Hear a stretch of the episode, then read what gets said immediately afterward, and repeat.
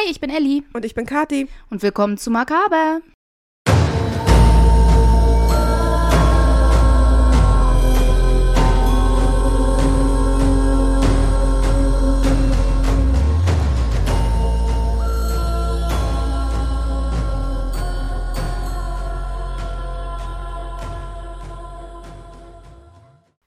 Willkommen zurück. Wie angekündigt geht es heute um Gesche Gottfried. Sie ist auch bekannt als der Engel von Bremen. Das habe ich schon mal gehört. Lustigerweise allerdings bevor ihre Taten bekannt wurden. Also das ist jetzt kein lustiger Spitzname für eine Serienmörderin, sondern tatsächlich, das war bevor Die Leute wussten, dass sie eigentlich. ein äh, Monster ist. Ja. ja. Ähm, fand ich sehr lustig. Normalerweise haben sie die Spitznamen ja erst hinterher. Und äh, sie, also ich selber war persönlich noch nie in Bremen, habe daher auch noch nie einen Stadtrundgang in Bremen mitgemacht. Aber ihre Geschichte ist wohl Standard bei den Bremer Stadtrundgängen. Einfach weil aufgrund von ihr der Spuckstein in Bremen verlegt wurde, um einfach mal raufzuspucken. Also ich war also schon in quasi auf Bremen. sie zu spucken. Ich war schon in Bremen, aber habe keinen Stadtrundgang gemacht. Ich war da nur, um ähm, zu shoppen. Okay. äh, und, und auf bremen.de hat sie auch tatsächlich ihr, ihre eigene Seite, wo ihre Story so ganz kurz, knapp zusammengefasst steht. Okay. Ja. Aber wie wir uns kennt, ähm, wir machen keine kurze und knappe Geschichte draus, nein. Ähm, Ellie hat recherchiert und dann hat Ellie irgendwann ein 4000-seitiges Buch gefunden, in der die komplette Prozessakte transkribiert wurde. Und ja, also was ich heute erzähle, basiert auf 4000 Seiten Prozessakt. also nicht alles. Ich habe hier und da auch so ein paar grundlegende Sachen noch aus anderen Quellen, aber tatsächlich waren die Prozessakten super, weil ja so viele Leute Zeugenaussagen gemacht haben über sie. Das ist alles ganz akribisch aufgeschrieben worden. Und tatsächlich sind viele Details, die in den Standardquellen standen, so falsch gewesen, was der allgemeine Glaube ist, so Ja. falsch gewesen, dass ich komplett das Skript neu schreiben musste. Oh, das ist ärgerlich. Oh, das ist wirklich ärgerlich. Also nicht nur ein bisschen falsch, sondern viel falsch. Ne? Also ich habe hier wirklich, ich glaube, vier oder fünf doppelseitig geschriebene A4-Seiten, die ich komplett neu geschrieben habe. oh, das ist ärgerlich. Ja, aber das, ja, ich komme dann nachher so auf einzelne Punkte, die ich sehr faszinierend fand. Der Hauptgrund, warum das so falsch ist, Hauptschuld hat ihr Anwalt. Ihr Anwalt hat zwei Bücher über sie veröffentlicht, Ja, die ähm, teilweise Fakten enthielten, aber teilweise auch nicht. teilweise sehr beschönigt worden ist das falsche Wort, denn er hat sie skandalöser gemacht. Damit er mehr Geld damit verdienen kann. Und ja, macht sie Sinn. auch teilweise in anderes Licht gestellt, als die Fakten waren, beziehungsweise sie war auch eine notorische Lügnerin gefühlt. Von daher wusste man auch immer nicht so genau, was jetzt über ihr Leben so stimmte. Aber da komme ich dann im Detail drauf zu. Aber bevor ich es vergesse. Man ist ja dazu angehalten, Werbung zu machen. Durch die letzten paar Podcasts haben wir gemerkt, so diese eher ungewöhnlicheren Fälle, sowas wie Gesche Gottfried, was nicht unbedingt tausend andere Podcasts schon gemacht haben, sind beliebter. Wir würden uns total freuen, wenn wir ein bisschen Feedback kriegen. Ich weiß nicht, wo ihr es hört. Manche haben einfach nur einen Daumen hoch, Daumen runter Prinzip, andere haben Sternenprinzip. Man kann auch Kommentare hinterlassen oder so. Es wäre super, wenn wir ein bisschen Feedback kriegen, einfach nur um uns selbst zu orientieren, was ihr auch gerne hören wollt. Und nicht, wir machen jetzt, weiß ich nicht, gut, John Wayne Gacy lief gut, aber ne, vier Folgen John Wayne Gacy, a fast zehn Stunden. Und dabei findet ihr eine einstündige Abhandlung über Alfred Packer, den Menschenfresser von Colorado, doppelt so interessant. Also von daher. Ja, gut. Und jetzt äh, starten wir tatsächlich mit Gesche. Gesche Margarete Tim wurde am 6. März 1785 zusammen mit ihrem Zwillingsbruder Johann in Bremen geboren. Sie stammt aus sehr ärmlichen Verhältnissen. Ihr Vater hieß ebenfalls Johann, aber total interessant, das habe ich aus den Prozessakten rausgefunden. Ihr Vater ist aus Hessen geflohen. Also damals, nur um euch so ein bisschen zu orientieren, gab es ja diese ganzen vereinzelten kleinen Königreiche und Graftümer in Deutschland. Wir waren ja das Heilige Römische Reich deutscher Nation und nicht Deutschland, so wie heute. Ja. Das hieß, es gab auch ganz andere Gerichtbarkeiten in Hessen. Also er ist im wahrsten Sinne des Wortes von Hessen nach Bremen geflohen. Warum? Unbekannt. Aber er hat seinen Namen geändert. Er hieß nämlich ursprünglich Johannes Demme. Und hat es geändert in Johann. Johann Tim. Sehr kreativ, ja. Ja, naja, aber es war ein anderer Name. Obwohl ich, auch, obwohl ich auch die Namen von den Zwillingen ganz lustig finde. Gescha und Gesche. Johann. Gesche und Johann. Na, Johann nach dem Vater Ja. Ich weiß nicht, wo sie Gesche her haben. Ist ja heutzutage ein eher ungewöhnlicher Name. Obwohl ich im Studium eine Kommilitonin hatte, die auch Gesche hieß. Und ich weiß noch, wo ich sie kennengelernt habe. Ich musste sie dreimal bitten, mir ihren Namen nochmal zu sagen, weil ich jedes Mal dachte, ich habe mich verhört. Ich habe vorher Gesche noch nie gehört. Ich auch nicht. Also ja, aber äh, ihr Zweitname Margarete ist von der Mutter. Die Mutter hieß nämlich Margarete, der Vater Johann. Ja, die Kinder wurden nach den Eltern benannt. Ihr Vater war Schneidermeister und die Mutter selber war geborene Bremerin und war Wollnäherin. Wollnäherin waren die früher, die ausschließlich Frauenkleidung hergestellt haben. Und 1784 hatten die beiden geheiratet. Das konnte ich auch aus dem Prozessakten herausfinden. Mehr ist leider nicht allzu viel über sie bekannt. Vor der Ehe und vor den Kindern. Die Familie bewohnte ein kleines Häuschen am Jakobikirchhof und zogen später in die Pelzstraße. Keines der beiden Häuser existiert mehr. Spätestens im Zweiten Weltkrieg war das alles verbombt worden. Aber was ich daran interessant war, die Pelzstraße war sehr vornehm. Und tatsächlich ist in dem Buch, das ich dazu gelesen habe, äh, Gesche Gottfried, eine Bremer Tragödie, könnt ihr alle auf Amazon finden, keine Werbung. Kostet 3 Euro oder so, keine Werbung. ähm, ist tatsächlich darüber spekuliert worden, wie zum Teufel der Vater dieses Haus finanzieren konnte, weil die Pelzstraße so teuer war Ja, und sie aus ärmlichen und Verhältnissen sie aus ärmlichen. Verhältnissen kommen, ist so, ist, ist so ein bisschen spannend. Also es konnte sich keiner erklären, wie sie das finanzieren konnten. Auf alle Fälle waren die Nachbarn dann aber die Reichen und Schönen in Anführungsstrichen. Sie waren keine Adligen, aber die Nachbarn gehörten alle dem bürgerlichen Stand an. Die Familie selber nicht. Die Familie Tim. Kaufmännischer Reichtum quasi. Richtig. Die Nachbarn. Ja. Mhm. Mhm. Gesche besuchte als Kind zunächst die Klippschule. Klippschulen waren von Behörden nicht anerkannt. Entsprechend schlecht und von minderer Qualität war auch der Unterricht. Aber sie hatte zumindest Unterricht. Kann man vielleicht so sehen.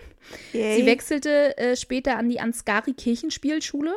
Das ist eine evangelische, die gibt es heute teilweise noch in Bremen, wenn ich das korrekt gelesen habe. Es ist eine evangelische Schule gewesen. Sie unterrichteten hauptsächlich auch Kon Religion, also war Ja. religiös konzentrierter Unterricht. Sie hatten sehr kleine Klassen mit wenig Lehrern. Entsprechend war altersübergreifender Unterricht, aber sie hat Grundlagen im Lesen, Schreiben, Rechnen und halt Religion gelernt. Sie ist als sehr fleißig beschrieben worden und äh, Fakt ist, sie konnte auch im Erwachsenenleben, sie hat die Fähigkeiten nicht verloren, immer noch lesen und schreiben, was zum damaligen Zeitpunkt sehr selten war. Und dann hatte ich noch so im Kopf, ach, das war gar nicht so viel, wie, ne, es gab sehr, sehr viele Analphabeten zu dem Zeitpunkt noch vor der Industrialisierung. Und tatsächlich habe ich eine Statistik gefunden, die besagte, dass 10% der Erwachsenen zum 1800 10% der Erwachsenen nicht, äh, nur 10% der Erwachsenen lesen konnten. Oh, das ist schon heftig. Das hieß also, sie hat sich da schon Wenn du bedenkst, dass die, von die der Masse abgeholt. dass, dass, es, dass es heute noch weniger Analphabeten gibt als 10 Prozent. Ja. In, in den industrialisierten es- Staaten. ja, das muss, muss, 18 man, muss man dazu sagen. Also äh, über das gesamte 19. Jahrhundert, also von 1800 bis, bis 1890, gab es so eine krasse Veränderung in der Mhm. Bildung, dass das ja dann immer mehr ausgemerzt wurde mit dem Analphabetismus. Aber als sie Kind war, beziehungsweise als sie dann Erwachsene war, war es ja ungewöhnlich, dass die Erwachsenen noch lesen und schreiben konnten. Du verlierst ja auch Fähigkeiten, wenn du sie nicht nutzt. Deswegen spreche ich auch kein Russisch mehr. Äh, Deswegen spreche ich kaum noch Französisch. Das ist einfach Ich, ich Wenn kann, man sie ich, nicht ich benutzt, dann- Koschka. herzlichen Glückwunsch. Das heißt Katze. Ja, mit zwölf brach sie die Schule ab. Wenn man das jetzt abrechnen kann, weiß ich jetzt nicht. Es war ja Standard, dass die Kinder ab einem gewissen Zeitpunkt in den Elternbetrieben mithelfen mussten. Genauso war das auch bei Gesche der Fall. Sie arbeitete zusammen mit ihrer Mutter und war fortan selber Wollnäherin. 1803 verließ der Bruder die Familie und zog in die Nap oh Gott, jetzt kommt's. Napoleonischen Kriege. Das ist ein Wort für mich, ne? Also in die Kriege, die Napoleon angezettelt hat. Ich kann das aber auch nicht aussprechen. Napoleon geht, aber so wie es dann darum geht, das oh, Ganze ja. zu adjektivieren. Ich war auch beim Schreiben. Das, also die erste Mhm. Seite war ja schon, was ich komplett neu schreiben musste jetzt von meinem Skript. Und dann kam ich, und da habe ich dann gesehen, dass ich napoleonisch abgekürzt hatte in meinem ersten Skript. Ich so, nee, das musst du ausschreiben. Wenn du es vorliest, dann kannst du es wenigstens vorlesen. Dieses Wort ist so furchtbar. Mhm. Ja, auf alle Fälle ging er in den Krieg und war lange Zeit verschollen. Die Familie hielt ihn für lange Zeit für tot. 1806 wurde sie mit 20 Jahren verheiratet. Und wenn ich sage, sie wurde verheiratet, Dann wurde sie wurde verheiratet. sie verheiratet. ja. Sie war nicht sonderlich begeistert über den Ehemann, den die Familie für sie ausgesucht hat. Ihre Eltern hatten einen guten Grund, warum sie ihn ausgesucht haben. Ihr Mann war Johann Georg Miltenberg. Er war Sattlermeister, das bedeutet, er verarbeitete Leder für Sattel, Zaumzeug, Mhm. Kutschen etc. Er war ihr Nachbar von schräg gegenüber. Ja. Das hieß, sie kannten sich auch mehr oder weniger, zumindest flüchtig auch schon. Und seine erste Frau war gerade gestorben. Und wenn ich sage, sie war gerade gestorben, war sie wirklich vor kurzem gerade gestorben, als er dann mit ihren Eltern Kontakt aufnahm, nach dem Motto, so, ich will jetzt die Gesche heiraten. Sein Grund dahinter war, sein Vater war nicht sonderlich begeistert von der Wahl seiner ersten Frau. Ja. Und sie waren ja selber Handwerker, sie waren Sattelmeister. Und der Vater wollte lieber jemanden, der tüchtig war und züchtig war und fromm war. Und das passte auf Gesche. Zumindest nach außen. Denn seine erste Frau war zehn Jahre älter als er selbst gewesen. Sie war Alkoholikerin. Und der Hauptgrund, warum er sie geheiratet hat, war, dass sie vorgeheuchelt hat, sie wäre reich gewesen. Was sie aber nicht war. Und hier kommen wir zu einem Punkt. Es gibt ganz, ganz viele Verschwörungstheorien online, wenn man so ein bisschen liest und so, dass Gesche diese Frau umgebracht hätte. Es gibt keinen Beweis dafür.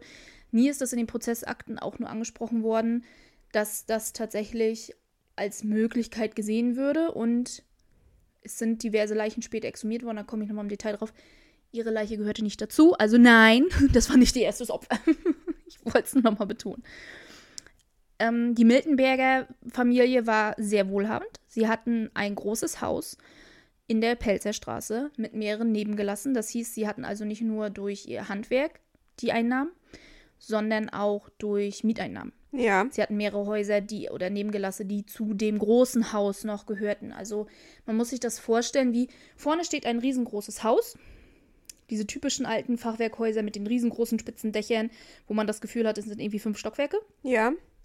Und quasi hinter dem Haus gehört noch ein Hof dazu. Und auf dem Hof stehen die ganzen Nebengelasse. So muss man sich das optisch so ein bisschen vorstellen. Zumindest waren die Zeichnungen so. Wie gesagt, das Haus und das alles existiert heute nicht mehr, dank des Zweiten Weltkriegs. Aber, oder zumindest spätestens seitdem. Aber so ungefähr, dass man das weiß, es wird für später nämlich noch wichtig. Gesche wurde von ihrem Schwiegervater sehr gut behandelt. Und sie war allerdings von der, in der Ehe an sich von Anfang an unglücklich. Sie wollte ihn ja schon von vornherein nicht heiraten. Und sie hatte auch einen guten Grund, warum sie das nicht wollte. Es war nicht gerade ein Geheimnis, dass er Alkoholiker war. Erklärt seine erste Frau. Zudem war er spielsüchtig Oh Gott. und trieb sich sehr gerne in Bordellen rum. Schön. Ja, ne? Sein Vater boxte ihn immer wieder aus den Schulden raus. Sie war Familie war wohnhabend. Andererseits ähm, hatte er das Geld auch mit beiden Händen jeden Tag zum Fenster hinausgeworfen. Die beiden hatten in ihrer Ehe insgesamt fünf Kinder. Zwei von den Kindern starben kurz nach der Geburt. Oh. Sie, was leider damals ja nicht Ja. ungewöhnlich war.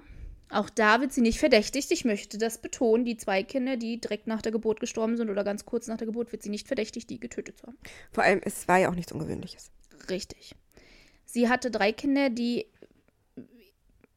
erstmal überlebt haben. Adelheid ist 1809 geboren, Heinrich 1810 und Johanna 1813. Ihr Schwiegervater starb im Sommer 1813. Er hatte zwei Schlaganfälle an einem Tag. Zumindest nach dem, was Gesche in einem ihrer Verhöre beschrieben hat, war es hundertprozentig ein Schlaganfall. Sie sah, erzählte, wie er morgens wach wurde und zu ihr kam und ihr sagte, die ganze Welt sieht für ihn aus, als wäre sie auf, auf, auf der Seite gefallen. Er sieht nicht gerade und sein Gesicht war gelähmt und dann wurde es im Laufe des Tages ein bisschen besser und am Abend passierte das gleiche nochmal und kurz danach war er tot. Also er wird irgendwie eine Hirnblutung gehabt haben oder sonst irgendwas. So wie sie es beschrieben Ja. hat, war es auch definitiv ein Schlaganfall. Das Gefühl kenne ich. Sie ist nämlich befragt worden, ob sie ihn eventuell umgebracht hat, ob das dann vielleicht ihr erstes Opfer war. Aber nein, er hatte zwei Schlaganfälle. Ja, wenn der erste nicht behandelt wird, ist es gar nicht so ungewöhnlich. Ja. Ja, vor allem, wenn du kurz hintereinander zwei Ja. Anfälle hast, ne? Ja. Also. Nach dem Tod ihres Schwiegervaters kam dann zutage, wie viel hoch die Schulden waren. Der Vater hatte sogar tatsächlich das Haus beliehen, um seinen Sohn immer wieder rauszuboxen. Das ist nicht sehr klug. Nein. Die Familie war dennoch vermögend. Sie hatten ja das Besitz, sie hatten den Mhm. Haus, sie hatten die Mieteinnahmen. Es war jetzt nicht so, dass sie am Hungertuch genagt haben, also das darf man nicht missverstehen. Aber es war schon ein ziemlicher Schock für Gesche festzustellen, oh, wir sind ja gar nicht reich. Schön, dass ich jetzt im Stand der Bürgerlichen aufgestiegen bin, so wie meine Eltern das wollten, durch die Ehe. Aber wo ist denn das ganze Geld hin? Ja, Versoffen und versoffen verspielt. und verspielt und verhurt. Sag ich mal so gemein. Ja. Johann hatte ja jetzt nun die Handhabe über das gesamte Geld, das er von seinem Vater geerbt hat. Denn, obwohl Gesche die Schwiegertochter war, nichts davon gehörte ihr. ja, Es war alles seins. Er begann also das Geld zu verprassen. natürlich. Natürlich. Was auch sonst. Gesche beschloss daraufhin, ihn also loszuwerden. Teilweise sagen manche Quellen, und das Problem kommt hier jetzt mit den Prozessakten, dass Gesche ständig ihre Story geändert hat, dass er zum Pflegefall geworden ist aufgrund seines Alkoholismus, was gar nicht so weit Wollte ich hergeholt gerade sagen, ist. was durchaus möglich ist. Richtig. Und dass das so eine Kombi war aus, ich will nicht, dass wir das ganze Geld verlieren, plus er ist mir zuwider und ich ekel mich vor ihm und jetzt muss ich ihn auch noch pflegen. Ja. Also be- beides durchaus möglich. Ihre Mutter hatte, um Ratten und Mäuse zu bekämpfen, in ihrem Haus, die wohnten ja immer noch schräg gegenüber, Ja. Gift auf Brot also ge geschmiert Ja. Und das im Haus verteilt. und auf dem Dachboden verteilt. ja. So. Gesche kratzte vorsichtig also das Gift ab von diesen Broten über mehrere Tage hinweg und nutzte dann das Arsen aus dem Gift, um ihren Mann um die Loszuwerden. Ecke zu bringen. Loszuwerden. Ja.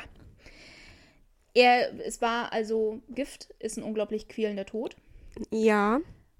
Sie hat ihn durch seine Qualen hinweg gepflegt und war die aufopfernde Frau und er hat gekotzt und gewürgt und hatte Schmerzen am ganzen Körper und sie hat ihn gepflegt. Vor allem das und Schlimmste daran so ist, es und- könnte ja auch der Entzug gewesen sein. Und der Alkohol. Ähm, er ist tatsächlich, also er ist gestorben Ja. nach einigen Tagen in der Qual durch das Gift. Und seine offizielle Todesursache war hitziges Gallenfieber. Sprich, heute würde man sagen, Gallensteine und Gallensteine sind. Ich hatte Gallensteine, es sind echt üble Schmerzen. Und wenn sich das alles entzündet, man entwickelt Fieber und so weiter. Allerdings ist diese Todesursache gestellt worden ohne eine Obduktion. Sondern einfach der Arzt kam, Dr. Luz. Der Arzt kam, jo, hitziges Gallenfieber, tschüss. Können die begraben. In der Zeit, in der sie verheiratet war mit Miltenberg, hat sie Michael Gottfried kennengelernt. Mhm. Gottfried war ein Freund ihres Mannes gewesen und war zu dem Zeitpunkt dessen Todes auch Mieter bei den beiden. Ja. Hier auch wiederum ist es ein bisschen schwierig nachzuweisen, was jetzt die Wahrheit ist. Ob sie schon vor seinem Tod eine Affäre hatten oder die Beziehung erst hinterher anfing. Leute, die Gottfried kannten, haben gesagt, nein, das war Welchen hundertprozentig Gottfried? erst. Hm? Welchen Gottfried? Jetzt Michael musst, Gottfried. musst du. Ja, Deswegen sage ich immer Gesche, ja. weil, aber wenn ich Michael sage, wird das wieder verwirrend dann nachher mit anderen und deshalb. Okay, okay. Also er ist Gottfried, Er ist sie ist Gottfried, Gesche, sie ist ja. Gesche. Ja, damit ich. Ja. Das, Das ist ist so mit musste Namen ich jetzt fragen, also Gottfried, welchen meinst du jetzt? Deswegen habe ich immer die ganze Zeit Gesche gesagt, weil eins ihrer Opfer, Gottfried. Wenn ich aber Michael sage, haben wir wieder andere Opfer, die, weißt du, und deswegen Ja, halte ich mich ja. in den meisten Fällen, wo das mit den Nachnamen doof ist, an die Nachnamen. Äh, wo das nicht mit den Nachnamen doof ist, an die Nachnamen, teilweise mit den Vornamen. Also wir haben auch einiges an Marias und hast du alles nicht gesehen, das ist immer ein bisschen blöd. Deswegen, Gesche ist die Böse, Gottfried ist ihr Mann. So, Okay. Oder er wird ihr neuer Mann. äh, ja. So, nun war es allerdings so, dass sie sich fest vorgenommen hat, okay, Gottfried, jetzt ist der weg. Johann ist jetzt tot, Gottfried heiratet mich.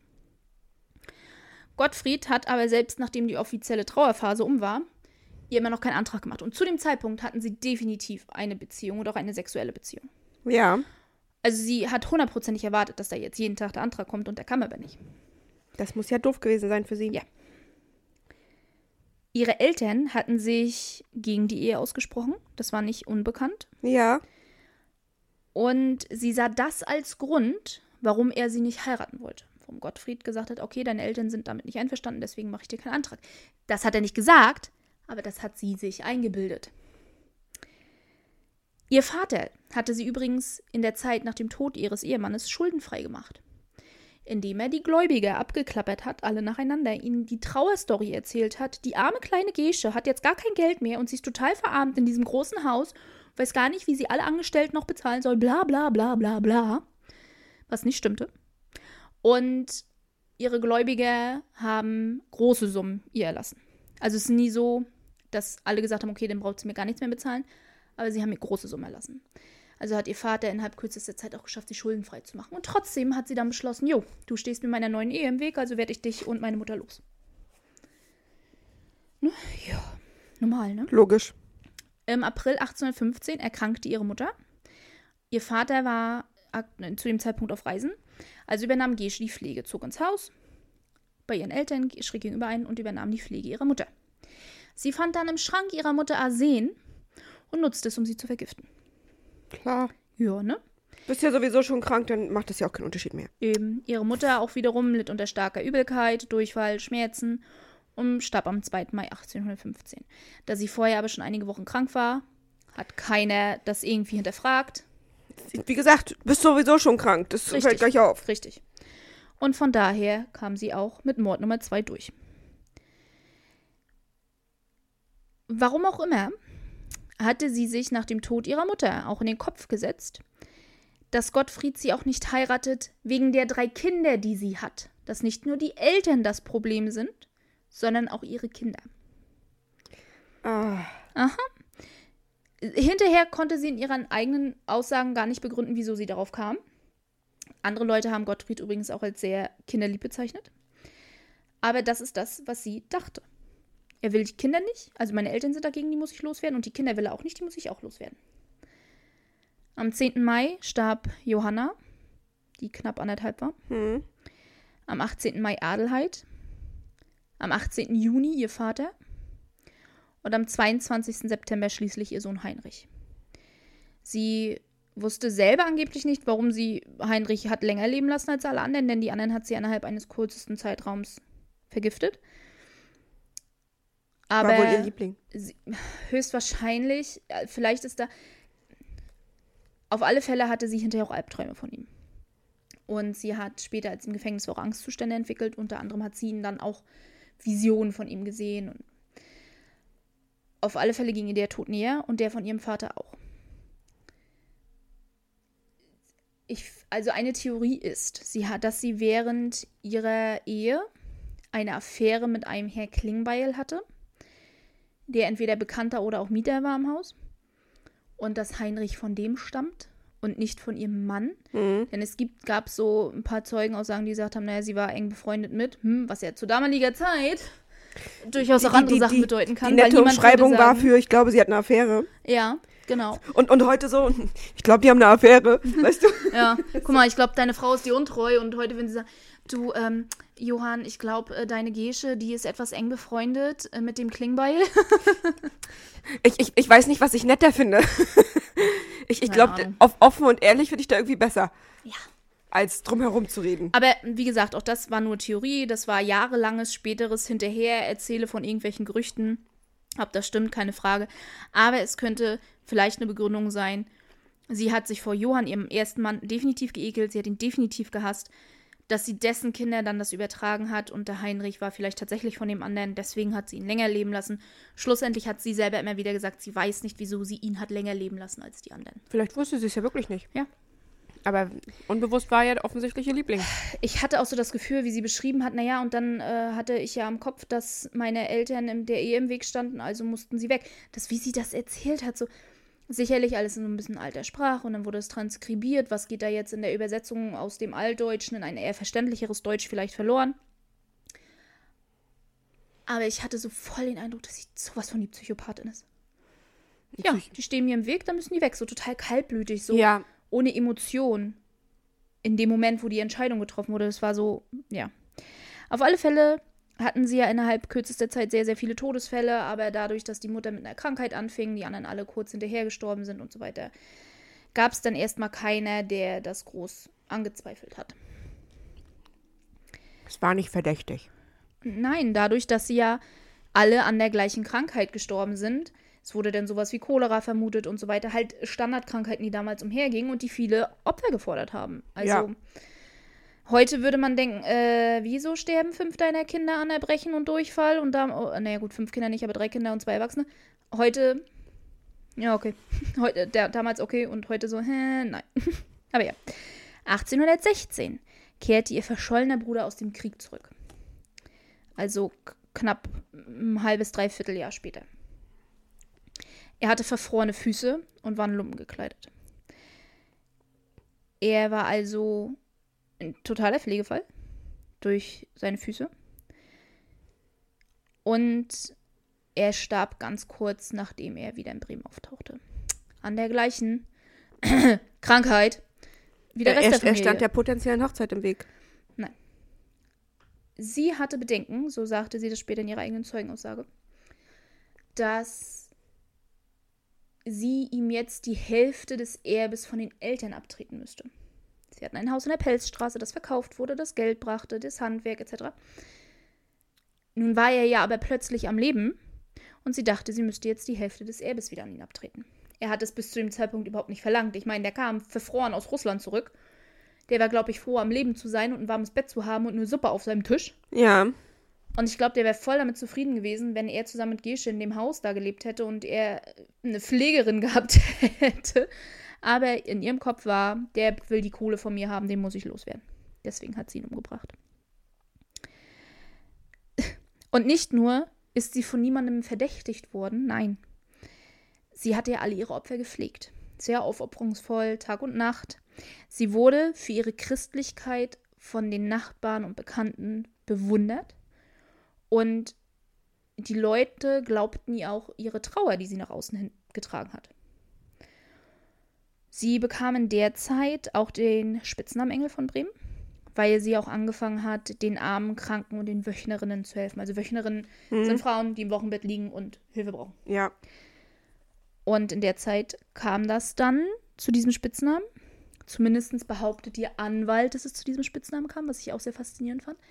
Allerdings, und sicherlich, vielleicht schreibt die Polizei das einfach nicht in ihre Berichte, in den ganzen Berichten von der Polizei selbst wird das nie erwähnt. Nun weiß ich nicht, ist es einfach irrelevant für die Polizisten gewesen, das zu erwähnen, dass das ihr eigentlicher Ruf war? Sie ist so fromm und so christlich, sie ist unser Engel von Bremen? Oder ist das was, was sich der Anwalt ausgedacht hat, um die Story noch verkaufbarer zu machen, sag ich mal so. Es ist beides möglich. Das ist jetzt Ja. das Problem. Es kann sein, dass die Polizei sagt, naja, gut, das ist der Ruf, den sie hatte, aber der ist ja offensichtlich falsch, deswegen spielt das für uns keine Rolle, Mhm. ähm, weil er falsch ist. Mhm. Ähm, es kann aber auch genauso gut andersrum sein, dass, dass sie diesen Ruf nie hatte Mhm. und der Anwalt dachte, aber sie war ja so fromm und ich muss das hier verkaufen, weil damit ver verdiene ich mehr Geld. Mhm. Aber das ist der Standard. Heute googelst du Gesche Gottfried und dann kommt gleich der Engel von Bremen. Giftmörderin. Okay. Sie wurde. Ah, übrigens, nach den ganzen Todesfällen machte Gottfried ihr immer noch keinen Antrag. Lag also nicht an den Eltern und den Kindern, würde ich sagen. Nein. Und dann wurde sie auch von ihm schwanger. 1816. Sie, er bat immer noch nicht um ihre Hand, trotz der Schwangerschaft. Und dann begann er auf einmal die gleichen Krankheitssymptome zu entwickeln wie alle anderen, die gestorben waren. Das ist aber seltsam. Da war wohl jemand wütend, würde ich sagen. Aha. Sie pflegte sich rührend um ihn. Sie Zitat. pflegte sich. Sie pflegte ihn rührend. Ja, Sie kümmerte sich rührend um ihn. Ja, da hat mein Kopf zwei Sätze zusammengeklatscht. habe ich gemerkt, ja. Ja. hm. Und das war so liebevoll, wie sie sich um ihn gekümmert hat, dass er sie noch auf seinem Totenbett geheiratet hat. Drei Tage später ist er dann gestorben. Jetzt hatte sie endlich, was sie wollte und dann ist er tot. So wie sie es beschrieben hat, so hat sie es nicht wörtlich gesagt, war es mehr so wie ein, ich habe erkannt, dass dieses Arschloch mich nicht liebt, dann kannst du mich mal und du bist jetzt weg. Das war eher der. Ja. Drei Monate nach seinem Tod brachte sie eine Totgeburt zur Welt. Ich bin jetzt allerdings nicht hundertprozentig sicher, ob das stimmt. Wird so in den Prozessakten nie geschrieben. Da steht immer nur, das Kind ist verstorben nach der Geburt. In den anderen Quellen steht Totgeburt. Wenn in dem Fall ähm, war es aber so, dass auch eine Obduktion durchgeführt worden war. Was ich bei einer Totgeburt sehr seltsam finde. Das würde ich eher denken, wenn er ein oder zwei Tage vielleicht später gestorben ist. Oder von mir aus auch ein paar Stunden nach der Geburt. Für, für mich ist Totgeburt, das Baby war tot, Kommt als tot es geboren Welt, wurde. Genau. Und dann würde ich eine Obduktion eher seltsam finden. Zur damaligen Zeit, definitiv. Ja, vor allem, weil es nicht ungewöhnlich war. Kommt noch dazu. Es war ja Traurig, nicht ungewöhnlich. Ja. Und von daher, hm, weiß jetzt nicht so, ob, was da jetzt so genau stimmt, ob es wirklich eine Totgeburt war. Fakt ist aber, Das dieser Kind, äh, Junge, es war ein Sohn, ist ganz kurz nach der Geburt gestorben. Hundertprozentig. Nachdem also ihr zu dem Zeitpunkt dann sechstes Kind, ja, ähm, gestorben war, hatte sie einiges an Liebschaften. Unter anderem ein gewisser Herr Dodge. Herr Dodge ist ganz spannend. Da habe ich schon überlegt, ob da vielleicht die Verknüpfung zu ihrer Familie ist, dass sie sich auf einmal so ein Haus leisten konnten. Dodge ist ungefähr genauso alt wie Gesche und ihr Bruder Johann. Er und Johann, ihr Bruder, der Zwillingsbruder, nicht der Vater, ja. und nicht der erste Ehemann, deswegen sage ich es mit den Namen so scheiße verwirrend, waren befreundet. Sind zusammen als Kinder ja mehr oder weniger in der Pelzstraße aufgewachsen. Und irgendwie hat diese Familie einen so riesigen Einfluss und Macht gehabt, und ich konnte nicht rausfinden, was genau das war, dass er in den Prozessakten nur zweimal namentlich genannt wurde und ihr Anwalt selber in seinen Büchern immer nur von Herr X spricht. Und Gesche und Dodge als Jugendliche hatten beschlossen, dass sie heiraten wollen. Während Dodge aber auf Reisen war in Hannover oder Hessen, da sind die Quellen auch sehr unterschiedlich, wurde Gesche verheiratet mit Miltenberg, mit Johann. Das ist ja übel.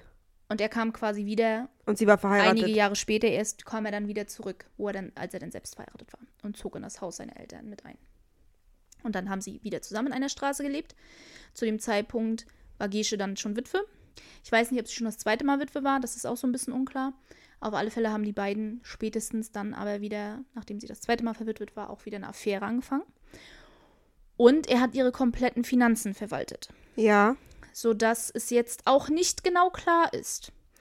Dachte Gesche wirklich, sie wäre verarmt? Oder äh, hat sie das nur vorgegaukelt?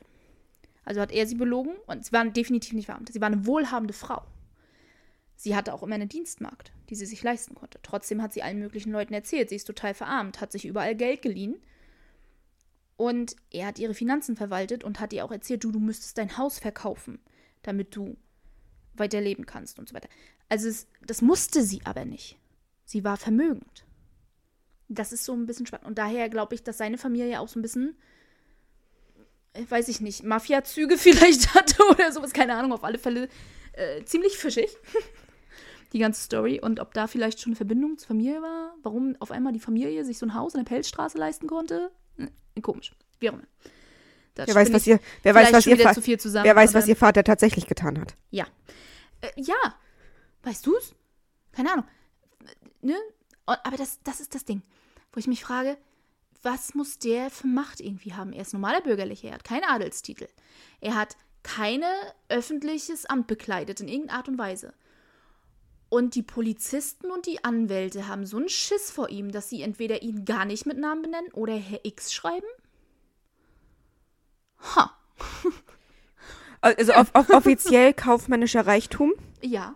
offiziell, Ja. inoffiziell Mafia-Boss.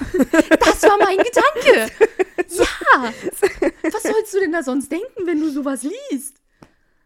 Ja, so. Wie gesagt, auf alle Fälle, er hat sich dann viel um ihre Finanzen gekümmert in den nächsten Jahren und würde das äh, bis fast zum Schluss hinweg tatsächlich auch tun. Und obwohl sie auch die Beziehung definitiv zu Dodge hatte, hatte sie auch andere Liebschaften und 1822 verlobte sie sich wieder mit einem Paul Thomas Zimmermann. Er war Modehändler und hatte ein eigenes Geschäft. Er war, also das ist das, was ich über ihn vorher herausfinden konnte. Er war zweimal zuvor verheiratet mit Schwestern. Er hat die eine Schwester geheiratet, die ist dann im Kindbett gestorben. Dann Und hat er seine andere Schwester geheiratet? hat er die andere Schwester geheiratet. Also nicht seine Schwester, seine Schwieger Schwägerin hat er dann geheiratet. Okay. Finde ich ein bisschen creepy. Ja. Minimal. Vor allem, so wie es beschrieben wurde, waren ihre Eltern schon beim ersten Mal nicht begeistert davon, dass er das erste Kind geheiratet hat. Und ihr Vater hat dann, also sein Schwiegervater, hat eine Zeugenaussage gemacht, nachdem Gesche, Gesche festgenommen wurde. Und da hat er noch gesagt, na, erst nahm er sich die eine zur Frau und dann hat er sich die andere auch noch geholt. also sagt das ja wohl alles darüber aus, wie begeistert der Vater darüber war, dass der liebe, dass das liebe Paulchen beide seine Töchter geheiratet hat. Aber naja. Seine Bekannten rieten ihm tatsächlich von Gesche ab. Nicht, weil sie glaubten, sie hätten ihre, sie hätte ihre gesamte Familie und beide Ehemänner umgebracht, nein, sondern weil sie Unglück bringen würde. würde. Sterben ja alle in ihrer Umgebung. Richtig. Ja. Sie machen ihr keinen Vorwurf, aber sie bringt Unglück, heiratet die nicht. Die sterben alle in ihrer Nähe. Sie lieh sich eine größ größere Summe Geld von ihm, vergiftete ihn daraufhin und er starb dann am 1. Juni 1823.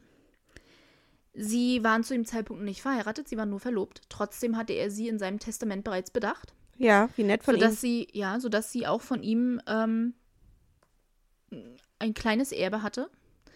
Sie wurde später gefragt, warum sie ihn denn vergiftet hat, was der Auslöser dafür war. Sie hatte ja vorher Arsen von ihrer Mutter gehabt und musste alles selbst zusammenrühren. Und selbst Mäusebutter herstellen. Mäusebutter ist quasi Schmalz mit Mhm. Arsen drin. Mhm. Jetzt gab es ja Mäusebutter zu kaufen. Das musste sie ja mal ausprobieren.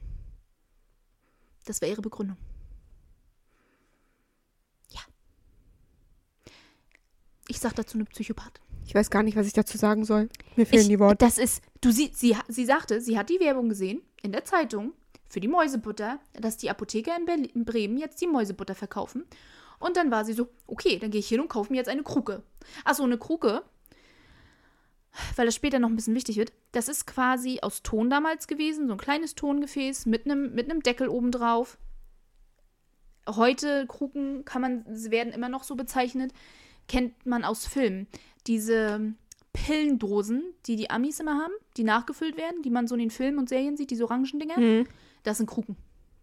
Und da drin gab es damals die Mäusebutter, nur damals waren sie natürlich nicht aus Plastik, sondern aus Ton. So. Und danach vergiftete sie tatsächlich oder fing an, die Leute wie wild um sich herum zu vergiften. Anders kann ich das nicht bezeichnen. Und ihr ging es dabei gar nicht, jemanden zu töten. Tatsächlich gab es jetzt längere, mehrere Jahre keine Todesfolgen, sondern nur um die Leute leiden zu lassen. Und oftmals hat sie die Leute sogar noch gepflegt, damit sie sich an den Leiden dann ergötzen konnte.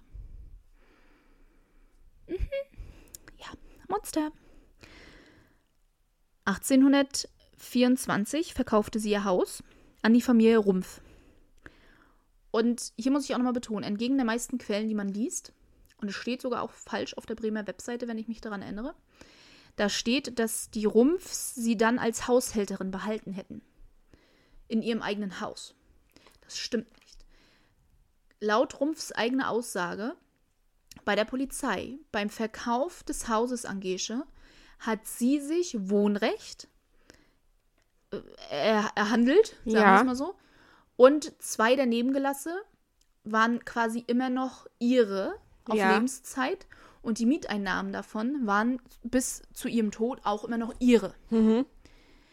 Das hieß, sie war dort nicht im Haus als Haushälterin, Sie hat dort tatsächlich sie gelebt. hat dort tatsächlich gelebt. Clever. es war gut ausgehandelt von Ja. ihr. Trotzdem ähm, war es auch nicht wenig, was sie fürs Haus bezahlt haben. Aber es war auch ein großes Haus und wie auch immer. Möchte ich nur nochmal betonen. Also das steht fast überall falsch. Sie war keine Haushälterin. Sie war eine vermögende Frau. Auch wenn sie oft so getan hat, dass es nicht so wäre. Sie hat sich ja auch von ihrem vorherigen Verlobten Kohle geborgt, obwohl sie es höchstwahrscheinlich gar nicht nötig gehabt hätte. Aber die Leute haben ja Mitleid mit dir, wenn du Geld brauchst. Richtig. Und sie ist doch der Engel von Bremen. Ja. Herr Rumpf war Rademachermeister. Heute nennt man das Stellmacher. Er stellte Räder, Wagen, diverse landwirtschaftliche Geräte aus Holz her. Bevor sie das Haus kauften, rieten ihm alle seine Bekannten davon ab. Mit der Begründung, das Haus wäre verflucht. Da sind ja so viele gestorben, beziehungsweise in Verbindung mit, den- mit den Gottfrieds gestorben. Zu dem Zeitpunkt haben sie dann Gottfrieds gesagt, weil Gesche dann schon Gottfried hieß. Ja.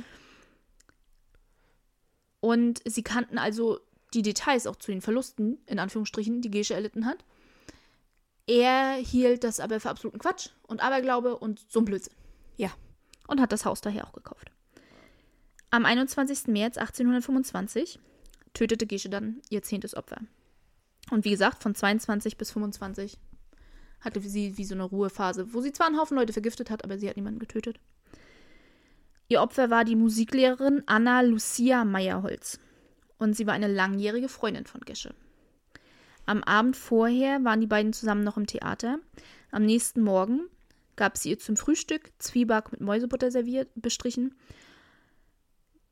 Die offizielle Todesursache war Darmentzündung.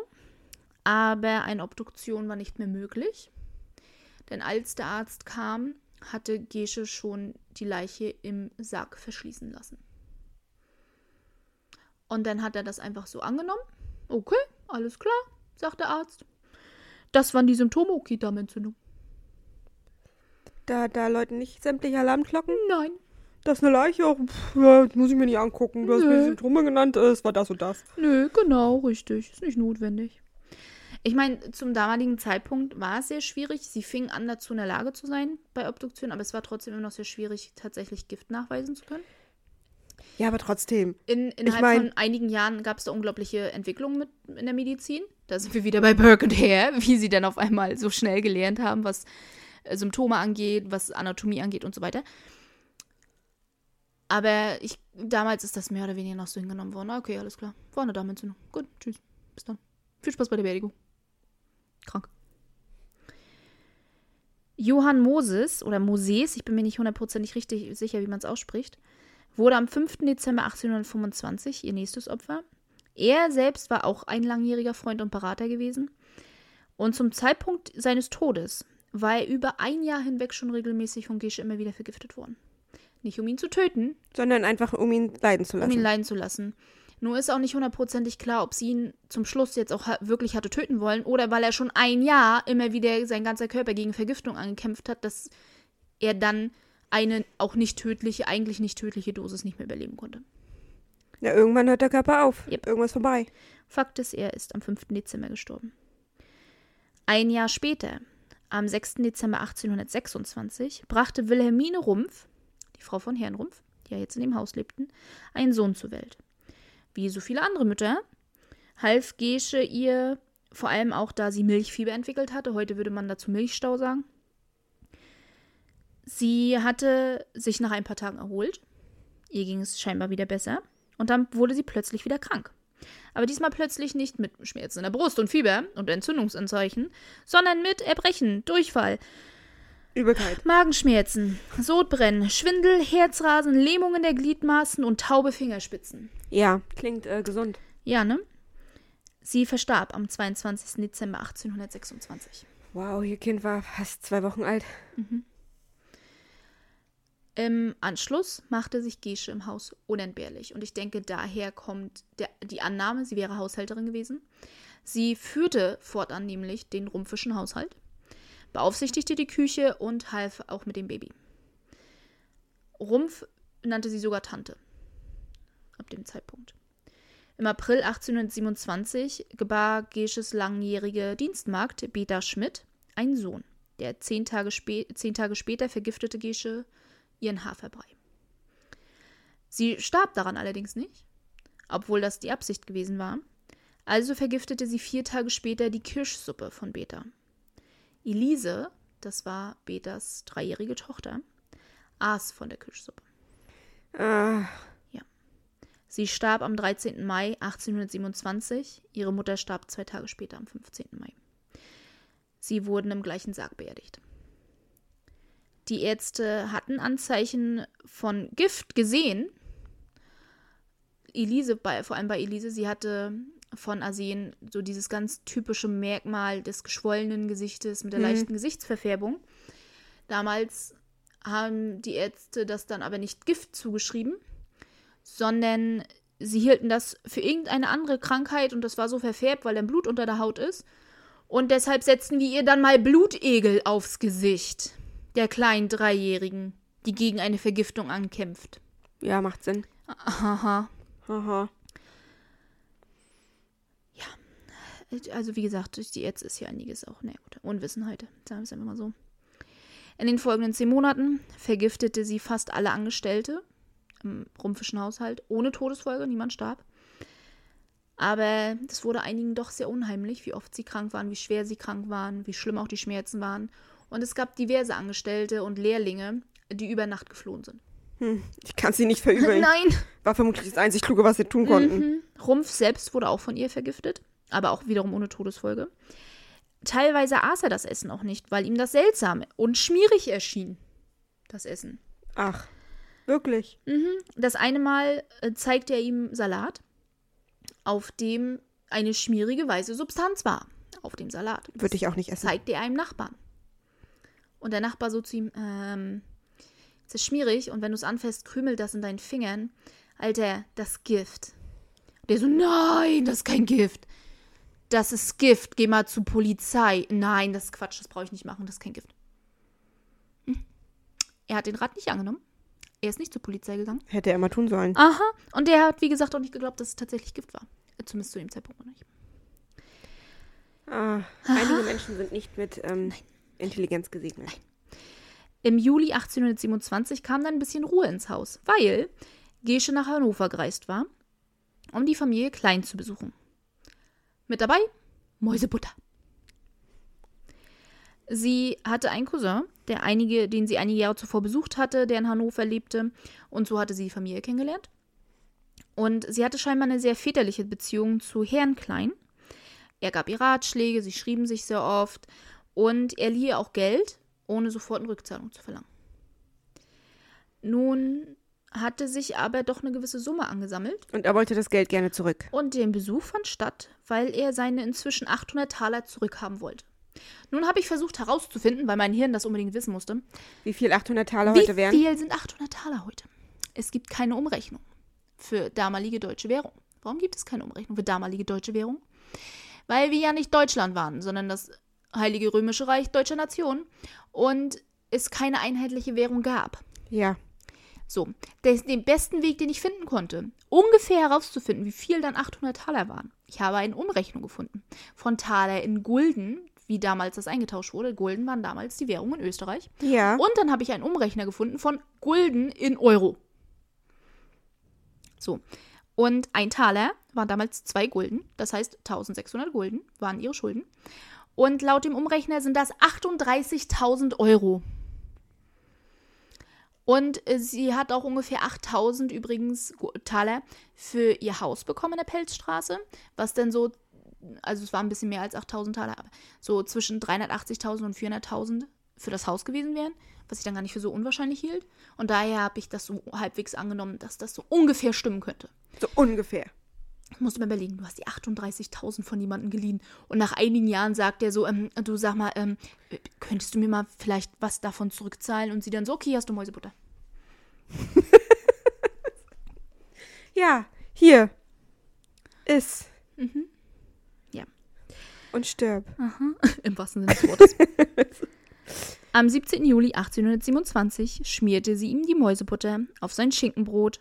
Am 25. Juli verstarb er dann nach tagelanger Qual.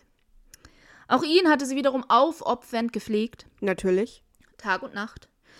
Die Kleinfamilie war ihr unglaublich dankbar für das, was sie getan hat. Und für die Dankbarkeit haben sie dann am 26. Juli auch ein vergiftetes Gericht bekommen. Gesche war sich nicht mehr sicher, was sie denn vergiftet hatte. Aber irgendwo habe ich da was ran gemacht, war ihre Aussage. Mhm. Ähm, seine Frau, also äh, Frau Klein und der Sohn Klein sind nicht gestorben. Aber sie waren schwer vergiftet von Gesche. Lustigerweise war die Familie zuvor auch vor Gesche gewarnt worden. Eine Apothekerin aus Bremen, Henriette Alberti, war eine Verwandte. Und sie wusste, dass die Kleins sie kennengelernt hatten und hatte ihnen angeraten, die Verbindung zu ihr abzubrechen. Denn mysteriöserweise sterben so viele Leute um sie herum. Und es gibt so viele Krankheiten um sie herum. Es wäre vielleicht besser, wenn sie das mal einschränken würden. Und ihr Standpunkt war tatsächlich nicht der Aberglaube. Das war schon so, ich, ich, ich behaupte nicht, sie würde die Leute töten, aber red nicht mehr mit ihr. Aber ist schon auffällig. Ja. Also es war nicht dieses, oh Gott, die arme Frau, die ist so vom Unglück verfolgt, aber ihr solltet dann vielleicht die Verbindung zu ihr abbrechen, nicht, dass ihr von ihrem Unglück getroffen werdet, sondern so, da sterben ganz schön viele. Ich finde das unheimlich. Haltet euch von ihr fern. Mhm. Irgendwas stimmt da nicht. Ja. Ich mache ihr keine Vorwürfe, aber irgendwas ist da nicht Mhm. wichtig. Nach dem Tod von Herrn Klein hatte Gesche tatsächlich die Dreistigkeit, einen Brief an Rumpf zu schreiben, wie schlecht es ihr geht. Und Zitat: Alles, was sie liebe, würde ihr genommen werden. So eine blöde Bitch. Also, sorry, sie ist so ein Sie hat ihn Monster. selbst getötet. Ja. Sie hat, Du- sie du- hat ihn du- nicht du nur will- ihren du willst- Zweitvater selbst Du, getötet. du, du willst dein Geld zurück. Ich töte dich jetzt und dann alles, was ich liebe. Wird Vor mir allem, sie hat genommen. ihn in vielen Briefen tatsächlich als Vater bezeichnet oder Zweitvater bezeichnet. Also sie hat nicht nur ihre eigentlichen Eltern getötet und ihre gesamten Kinder getötet und ihre Ehemänner Sondern auch ihren Ersatzvater. Und ihre Freunde getötet, sondern auch noch ihren Ersatzvater und dann heult sie rum. Ja, weil alles, was ich liebe, Ja, sie wird mir musste genommen. Mitleid bekommen, ne? Das war wichtig. Zurück in Bremen machte sie mit ihren Vergiftungen weiter. Die Ärzte im Rumpfischen Haus gingen ein und aus. Sie diagnostizierten diverse Sachen: Gallenfieber, Cholera, Darmentzündung. Keiner von denen starb, aber sie waren immer wieder da, weil die Leute so schwer krank waren. Es war auch überhaupt nicht auffällig, dass die Leute sind. Nein, überhaupt nicht. Nein. Am 5. März 1828 fand Rumpf eine schmierige Substanz auf seinem Schinken. Dieser Schinken war erst am Tag zuvor frisch, also das Schwein war frisch geschlachtet worden, dieser Schinken, den hat er erst am Tag zuvor rausgeschnitten und in seinen privaten Schrank gelegt. Von daher war es ziemlich klar, dass der Schinken noch nicht schlecht sein konnte und er war dann über diese schmierige Substanz auf dem Schinken etwas verwirrt. Er hatte sie ja schon auf seinem Salatblatt. Aha. Naja, und in der Bouillon und sowieso und überhaupt und ja. Gesche, als er rief dann Gesche zu sich. Weil er wusste, dass sie immer überall unterwegs ist und überall ihre Finger im Spiel hat, was das halt den Haushalt angeht und wie auch immer. Und Gesche versuchte das dann als einfaches Fett abzutun, dass sich dort Fett auf dem Fleisch abgelagert hat. Daraufhin rief er dann auch die Magd, nachdem Gesche dann wieder gegangen war. Die Magd ähm, Dorothea Meyer, ich habe durch die Prozessakten ihren Namen herausgefunden, fand ich voll gut. Ich finde es immer doof, wenn sie sagen, ja, die Magd, die Magd, die Magd. Oh ja, ich hasse das. Wie heißt denn deine Magd? Weißt du noch nicht mal, wie deine Angestellte heißt oder was? Nein, weiß ich Sie nicht. hieß Dorothea Meyer. Sagte ihm das Gleiche. War auch mal auf der Bouillon. Das sah genauso aus. Und hey, das Zeug, was auf deinem Salat war, weißt du noch? Das war das doch auch. Das sah doch genauso aus. Er erzählte es daraufhin wieder seinen Nachbarn Steitz, der ihm davor ja schon mal gesagt hatte, ey, das Gift. Und er dann wieder, Alter, das Arsen, das ist Gift. Geh zur Polizei. Ja. Ähm, er riet ihm dann zumindest das Fleisch seinem Arzt zu zeigen. Dass sein Arzt sich das dann mal angucken könnte. Ja, wenn du schon nicht zur Polizei gehst, dann zeig das wenigstens mal deinem Arzt. Dr. Luz, und ich weiß nicht, ob du dich an ihn erinnerst, das Ja. ist der, der ihren Ja. Mann diagnostiziert hat, kam dann noch am gleichen Tag und schaute sich das an und sagte, hm, das ist ja komisch. Das sieht nicht suspekt aus. Äh, das sieht sehr suspekt aus. Okay, ich bring das dann mal zum Apotheker. Der soll das mal untersuchen. Der Apotheker, jo, das er sehen, ne? Dr. Luz brachte die Untersuchungsergebnisse des Apothekers daraufhin zum Kriminalgericht und erstattete Anzeige. Wenigstens einer, der hier klug ist. Aha. Rumpf machte sich daraufhin auf zur Polizei, um eine Aussage zu tätigen. Ja. Er sagte folgendes in seiner ersten Aussage aus. Gesche hätte ihm nach dem Tod seiner Frau scherzhaft gesagt, die beiden könnten doch heiraten.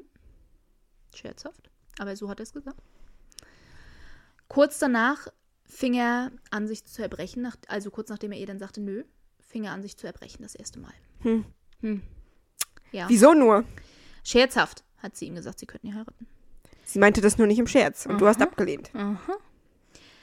Er erzählte von allen Warnungen, die er erhalten hatte, bevor er das Haus gekauft hatte, was hinterher noch lief. Er hat das alles als Aberglaube immer abgetan. Er erzählte von den toten Ehemännern, die Gesche hatte, und dem Verlobten und dem Bruder und den Kindern.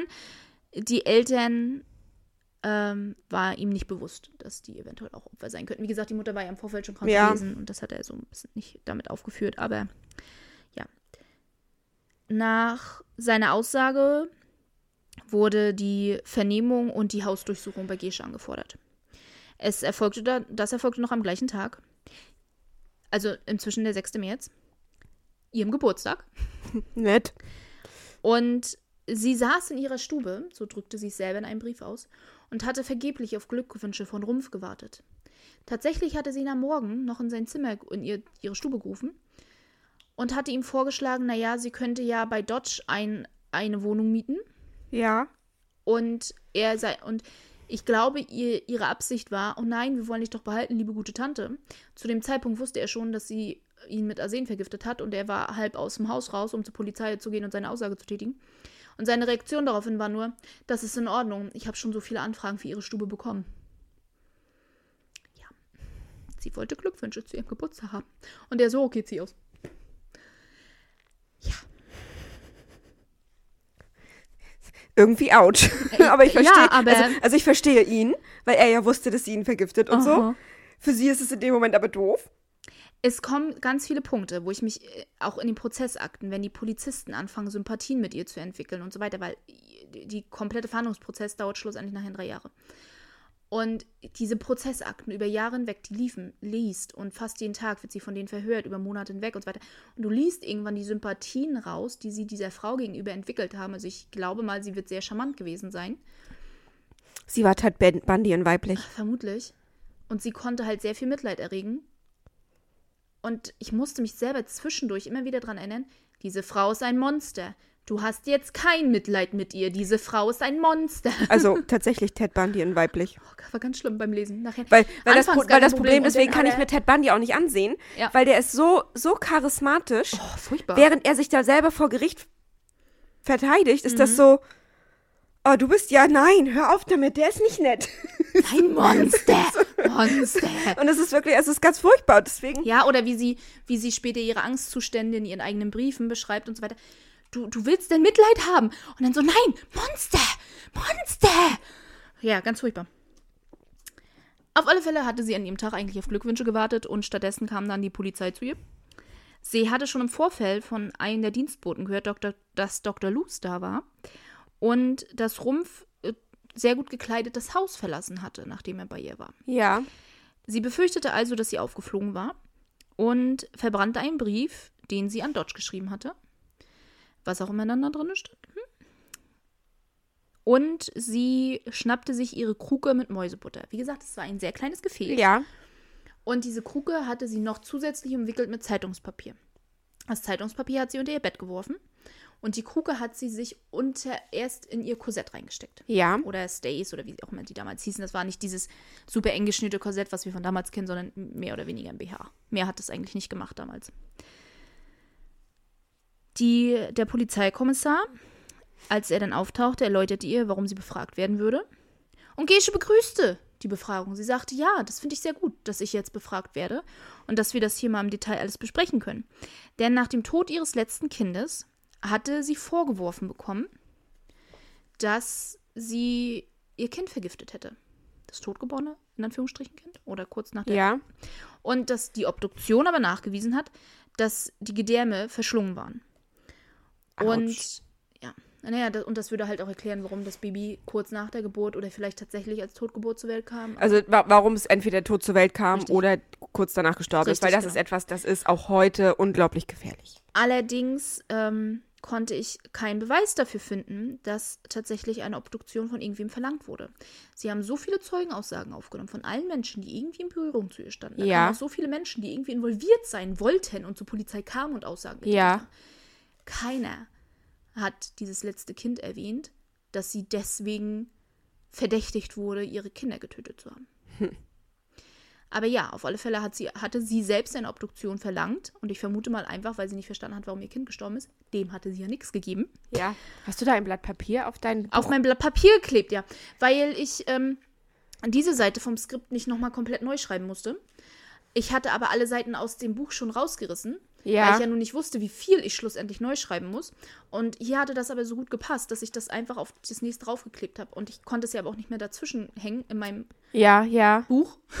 Deswegen habe ich es draufgeklebt. Ja, ich, ich musste das jetzt einfach loswerden. Ja, also ja, das kam vom Skript neu schreiben. Und dank der 4000 Seiten Prozessakten. Übrigens, keine Ahnung, wie die das geschafft haben von diesem Verlag, ne?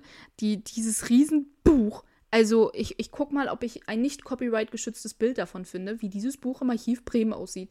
Das ist gigantomanisch dick, dass die sich da hingesetzt haben und das ist ja alles handgeschrieben. Es ist ja nicht gedruckt. Mehr. Mehr. Ja, vielleicht so. Also so einen halben Meter Gefühl.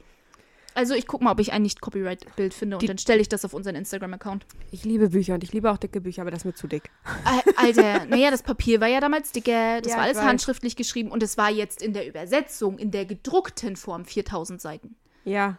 Also kannst du dir vorstellen, wie dick das Ding im Original war. Also ja. Vor allem dieses Buch ist ja da so unhandlich. Aha. Also wie gesagt, ich habe dann einen Respekt davor, dass die das gemacht haben. Also meine Fresse. Ich meine, ich wäre da auch total neugierig, was das angeht, muss ich auch ganz ehrlich sagen. Ja, ich würde auch so gerne in so vielen Archiven ein bisschen ne, Mäuschen spielen, aber ja.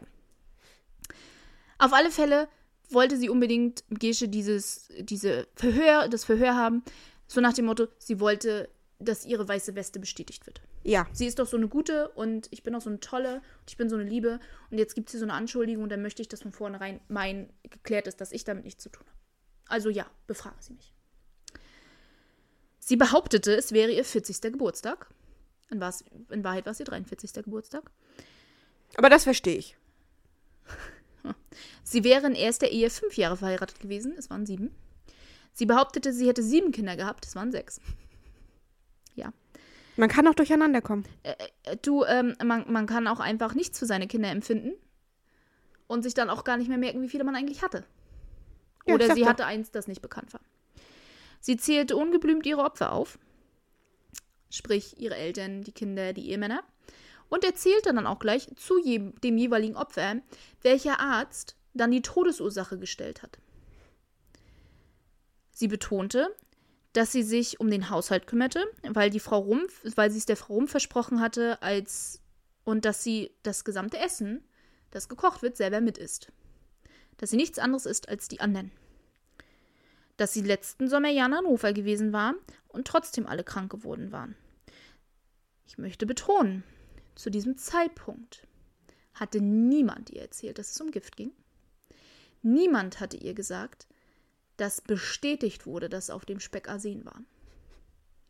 Ja, da hat sie sich ein bisschen zu weit vorgegriffen. Oh, und sie hatte auch behauptet, äh, dass sie ihren Cousin besucht hatte, der vor ihrer Ankunft bereits verstorben worden wäre, was stimmte. Aber sie erwähnte natürlich mit keiner Silbe, dass sie in Wahrheit bei der Familie klein war. Auch nochmal betont. Sie versuchte auf direkte Fragen nicht zu antworten, wich Fragen über Gift auch jedes Mal aus. Ja. Hatte aber selber ursprünglich angesprochen. Die Hausbewohner wurden auch gleichzeitig verhört. Sie erzählten dann von den diversen Krankheiten, die sie hatten und wie Gesche sie alle gepflegt hat. Mhm. Ja, all das erschien den, dem Polizeikommissar dann doch etwas sehr suspekt. Vor allem, wie gesagt, dass sie über Gift redet und über Tote und wer, was alles für Todesursachen gestellt wurden, ohne dass ihr irgendwas vorgeworfen wurde. Ja. Aha. Das ist so, bevor ihr mich das fragen könnt, greife ich euch vorweg und das ist schon sehr auffällig. Aha. Sie wurde also aufgefordert, sich anzuziehen. Sie war im Nachthemd, als die Polizei kam. Und der Kommissar würde sie nach Einbruch der Dunkelheit ins Stadthaus führen. Nach Einbruch der Dunkelheit, damit nicht alle mitbekommen, dass hier irgendwelche Verhöre stattfinden und so weiter, damit keine Gerüchte gestreut werden. Was nett von, ist von ihm. Äh, Das war so Standard, wenn Frauen abgeführt wurden. Ja. Und das Stadthaus, um das nochmal zu erklären, das war kein Gefängnis. Im Stadthaus war die Post, das Standesamt, die Polizeidirektion, das Kriminalgericht hatte dort ihre Sitzungen und es gab einige Zivilgefängnisse oder Zellen im Haus, aber es war nicht direkt ein Gefängnis. Ja. Im Anschluss, da, nachdem sie dann ins Stadthaus gebracht wurde, erfolgte die Durchsuchung ihres, ihrer Stube. Mit, damals haben sie immer Stube gesagt, wir würden heute sagen ihres Wohnzimmers und ihres Schlafzimmers. Aber aufgrund des spärlichen Lichts konnten nur Schränke und Kommoden erstmal durchsucht werden, weil es ja dann schon so spät war. Am Abend wurde sie im Stadthaus erneut vernommen. Sie tat dann überrascht, dass Gift im Haus war. Nachdem sie selber angefangen hat, von Gift zu erzählen äh, bestätigte, dass sie Mäusebutter gekauft hatte, aber sie hätte es nach Hannover äh, zu ihrem Vetter Tim geschickt. Der, der verstorben war. Im Ja. Sommer davor. Ja. Macht Sinn, ne? Äh, Frau Brüggemann, die Bewohnerin eines der Hinterhäuser in dem, oder der Nebengelasse äh, in dem rumpfischen Haus, äh, hätte die Mäusebutter für sie gekauft. Gesche musste sich ausziehen für ihre Untersuchung. Dafür gab es spezielle Polizeidienerinnen, die Ja. das damals gemacht haben. Oder generell ist, bist du dann als Frau auch nur von Frauen bewacht worden in der Zelle und so weiter und so fort. Ist auch heute so. Dabei hat die Polizeidienerin festgestellt, dass sie extrem mager ist, dass sie 13 Leibchen oder heute würden wir sagen Hemden anhatte. Wohl um zu verbergen, wie mager sie war, weil sie so dünn war. Aber sie isst ja alles mit, was alle anderen auch essen. Ich vermute mal, jedes Mal, wenn sie die Hauptgerichte etc. alles vergiftet hat. Hat sie nichts gegessen. Weil Oder so wenig, dass sie wusste, ihr kann nichts passieren. Ja. Die- Das Letz-, die letzten Leibchen musste die Dienerin ihr tatsächlich im Liegen ausziehen, weil sie so gefroren hatte, dass sie sich ins Bett legen musste. So dünn war sie. Also, Mhm. sie haben damals nicht gesagt, ich konnte sämtliche Rippen zählen, aber ich gehe mal davon aus, man konnte sämtliche Rippen zählen. Wenn du so dünn bist, dass du so frierst. Ja. Im Haus. ja. Ja. Die Mäusebutter hatte sie versteckt, indem sie sich die kleine Packung unter ihren Arm geklemmt hatte. Die hatte sie noch verbergen können. Ja. Und was ich super faszinierend fand, bei ihrer Hausdurchsuchung ist auch ihre eigene Bettwäsche und so weiter mitgenommen worden und sie hatte quasi ihre eigene Bettwäsche im Gefängnis. Ihr Bettzeug haben sie ihr gebracht. Ihr Kissen, ihre Decke, ihre und Überdecke. Damit sie es auch ja bequem hat. Ich weiß nicht, ob das damals Standard war, ähm, weil die Bürgerlichen sind ja ein bisschen anders behandelt worden, ob das einfach damals Standard war, damit sie ihre standesgemäße Kleidung etc., Kleidung wurde ihr auch mitgebracht, Kleidung, Bettwäsche etc. haben, damit es Ja. standesgemäß ist. Oder einfach, was auch sehr Sinn machen würde, Geld zu sparen, bevor jede Zelle einzeln ausbestückt werden müsste, nehmen wir halt das von den Gefangenen von zu Hause mit. Könnte auch sein. Stoff war damals unglaublich teuer. Ja, möglich. Unglaublich teuer. Also es ist durchaus möglich, das kann ich mir auch vorstellen, dass sie dann. Oder vielleicht eine Mischung aus beidem, wer weiß. Bei der Hausdurchsuchung hatten sie eine Kaffeemühle mit Arsen gefunden und das Zeitungspapier. Ach, bei der erneuten Hausdurchsuchung am nächsten Tag hatten sie die Kaffeemühle mit Arsen gefunden und das Zeitungspapier, in dem die Mäusebutter eingewickelt war, das, was unter dem Bett gelegen hat. Also war schon klar, dass Gift sich auch in ihrer Stube zumindest befand. Zu dem Zeitpunkt waren nicht dann nicht nur mehr die Hausbewohner befragt worden, sondern auch Bekannte und Freunde von Gesche. Teilweise kamen sie auch selber persönlich zur Polizei. Und durch die diversen Aussagen wurde die vermutete Anzahl der Opfer immer höher. Sie gingen durch die Aussage von Rumpf anfangs davon aus, dass sie die Hausangestellten etc. alle vergiftet hat, ohne sie zu töten, aber dass sie die, die, die Frau Rumpf getötet hätte. Ja. Das war. Und dann kam die Erzählung, was die Kinder anging, was die Ehemänner anging, was alle anderen Menschen um sie herum anging, wie viele Opfer es gab, wie viele dort gestorben sind, etc. etc. etc. Sodass die Anzahl der vermuteten Opfer immer weiter stieg und auch dann ja auch Sachen vermutet wurden, wie der Schwiegervater oder sowas, was sich ja alles nicht bewahrheitet hat. Und sogar ihre beste Freundin Marie Heckendorf musste dann nach mehreren Befragungen durch die Polizei einsehen, dass sie über die Jahre hinweg immer wieder vergiftet worden war von Gesche. Weil sie jahrelang an einer nicht erklärbaren Magen-Darm-Erkrankung litt. Ja, die dann aber jedes Mal aufhörte, wenn sie Gesche länger nicht gesehen hatte. Ich würde dir das sehr übel nehmen. Ach, wirklich? Würdest du mir übel nehmen, wenn ich dich vergifte? Wirklich? Ja. ich muss das mal loswerden. Äh, wie ich vorhin schon erwähnt hatte, entwickelte Gesche im Gefängnis Angstzustände. Ich meine, das ist auch äh, ne, eine kleine Zelle. Du hast ein Fenster, aus dem du rausgucken kannst. Noch ist sie im Stadthaus. Sie hat tatsächlich ein Fenster und kann rausgucken. Zwar auch Gitter vor, aber sie kann rausgucken. Ähm, aber sie ist den ganzen Tag alleine. Niemand unterhält sich mit ihr. Die Dienerin, die sie bewachen muss, die äh, redet zwar mit ihr, aber sie darf ihr nicht erzählen, was passiert. Sie darf ihr nicht erzählen, was überhaupt allgemein in der Außenwelt passiert. Nichts Mhm. davon. Und sie wird jeden Abend verhört. Abends wird sie immer erst zum Verhör gerufen, damit die Leute im Stadthaus nicht sehen, dass hier jemand ist, der ständig zum Verhör abgerufen wird und so Mhm. weiter. Und das geht über mehrere Tage. Es wundert mich nicht, dass sie Angststörungen entwickelt hat. Kleiner Raum, dunkel und dann jeden Tag wirst du noch befragt. Wer weiß, was sie auch schon sowieso für psychische Vorerkrankungen hatte. Immerhin hat sie sämtliche Leute in ihrer Umgebung vergiftet und getötet. Auf alle Fälle, wie gesagt, sie hatte dann Visionen und hat immer wieder davon geschrieben, was sie für Albträume hat und dass sie sich einbildet, ihr Sohn sitzt auf ihrer Bettkante und solche Mhm. Geschichten. Sie träumte hauptsächlich tatsächlich äh, auch gar nicht von ihren Opfern selbst, sondern von den Hinterbliebenen der Opfer. Und äh, eine sehr präzise Ausnahme dazu ist die Elise, die Dreijährige, die die Kirschsuppe gegessen hat. Ich glaube tatsächlich, dass sie nicht beabsichtigt hat, dass die stirbt. Die erwähnte sie in diversen Briefen immer sehr speziell, dass sie Albträume von Elise hat. Und ich vermute mal, Das weil, war ein Tod, den sie bereute. ja. Und ich glaube, die Angststände, Angstzustände haben sich auch entwickelt, weil sie sich täglich damit auseinandersetzen musste, durch die täglichen Verhöre, was sie getan hat. Das wusste sie so vorher im ja Detail nicht. befragt wurde. Ja. Das war so, okay, wir jetzt waren ist er im Weg, tot. jetzt sind sie weg. Jetzt, ist- jetzt sind sie weg. Jetzt ähm, interessiert mich das auch nicht mehr. Abgeschlossen. Ja. Anfangs bei ihren Verhören, ihr zweites offizielles Verhör fand am 9. März statt, sagte sie immer, ich weiß nicht. Und dann unterbrach sie die Befragung, indem sie dann Erbrechen vortäuschte, hat sich aber nie erbrochen und so eine Sachen. Ihre Angaben bezüglich der Kinder stimmten nicht mit dem Register überein. Weder mit dem Geburten- noch mit dem Sterberegister. Ja. Und ähm, sie hat behauptet, dass sie dann vergessen hätte, sie ins Sterberegister eintragen zu lassen. Und ich denke mir nur so, es hat eine Beerdigung stattgefunden. Wieso stehen deine Kinder nicht im Sterberegister? Das war so, hä? Ja. Mhm. Während äh, eines Verhörs wurde die Kruke mit Mäusebutter bei ihr in der Zelle gefunden, als die Zelle durchsucht wurde. Allerdings ist sie nicht beschuldigt worden, das selbst mit ins Gefängnis gebracht zu haben, sondern sie hat noch ihre Bettwäsche mitgenommen aus, aus, ihrer eigenen, aus ihrem eigenen Schlafzimmer. Und sie ging davon aus, weil die Zeitung, in die die Mäusebutter eingewickelt war, die Spuren von ihm ersehen hatte, Hm. dass ähm, dadurch die Mäusebutter irgendwie in, im Bettzeug war und sie das selbst mit ins Gefängnis gebracht hatten. Später kam aus, allerdings raus, dass Grieche das mitgenommen hatte. Absichten unklar, aber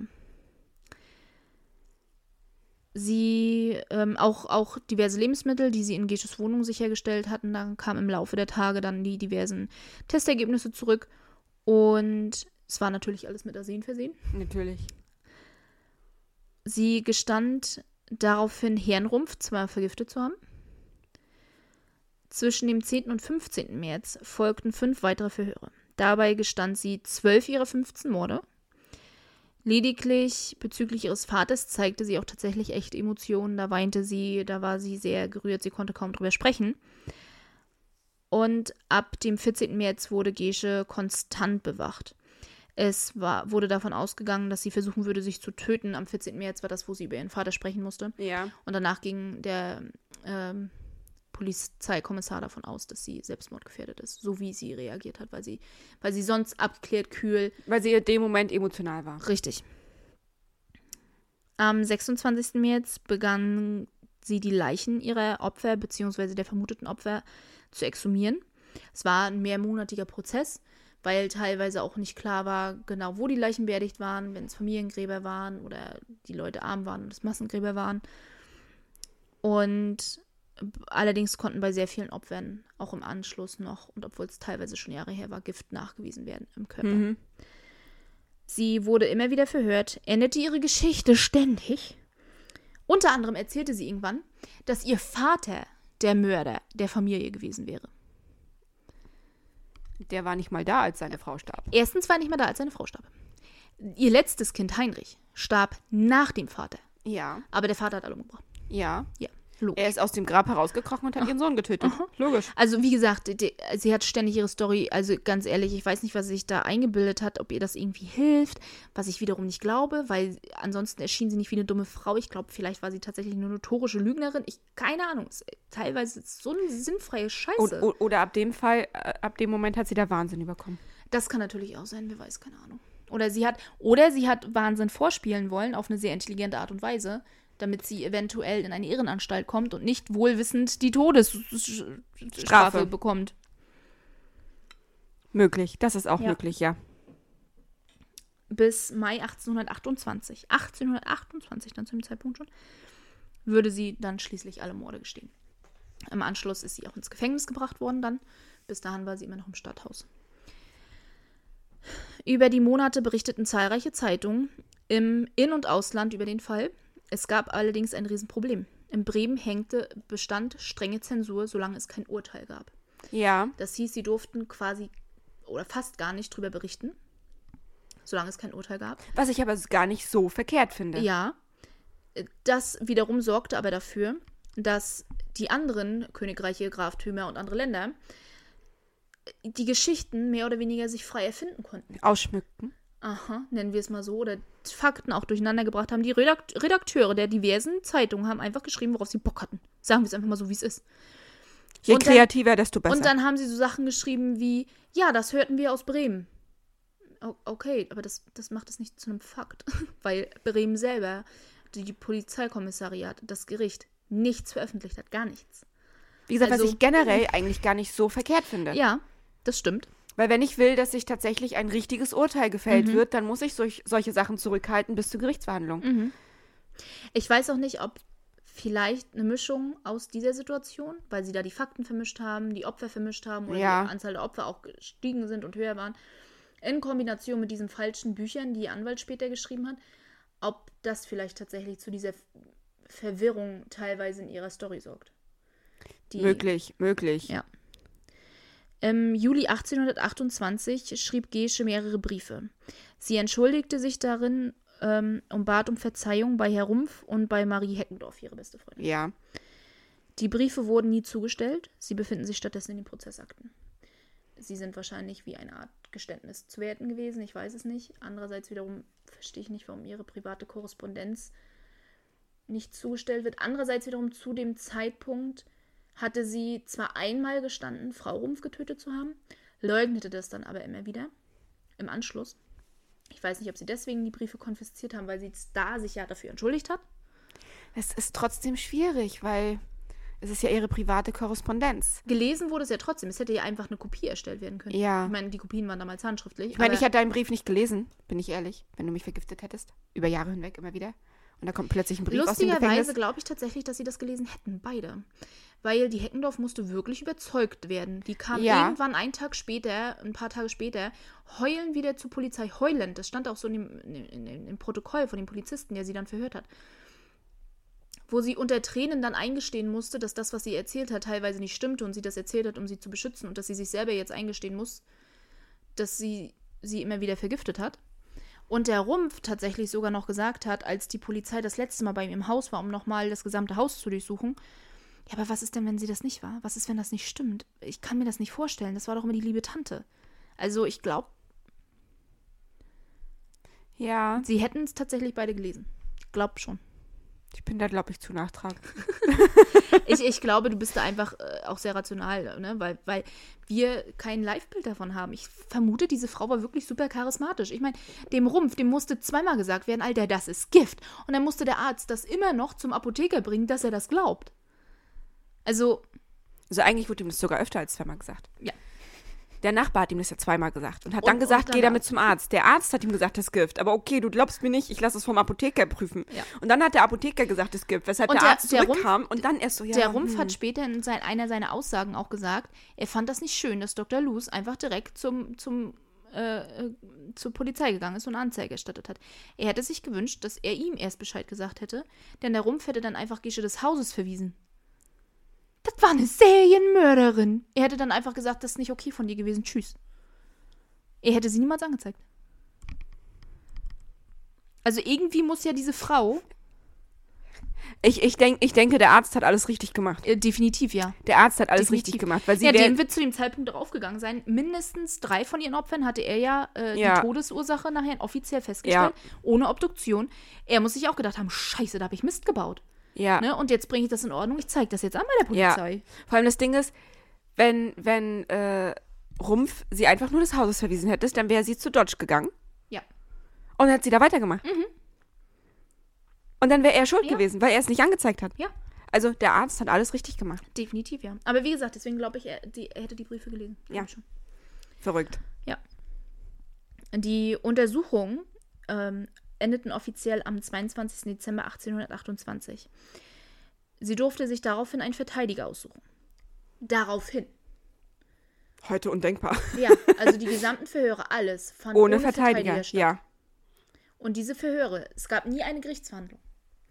All ihre Aussagen sind ja zu Papier gebracht worden. All die Aussagen der Leute sind zu Papier gebracht worden. Und das ist das, was vor Gericht damals eingereicht wurde.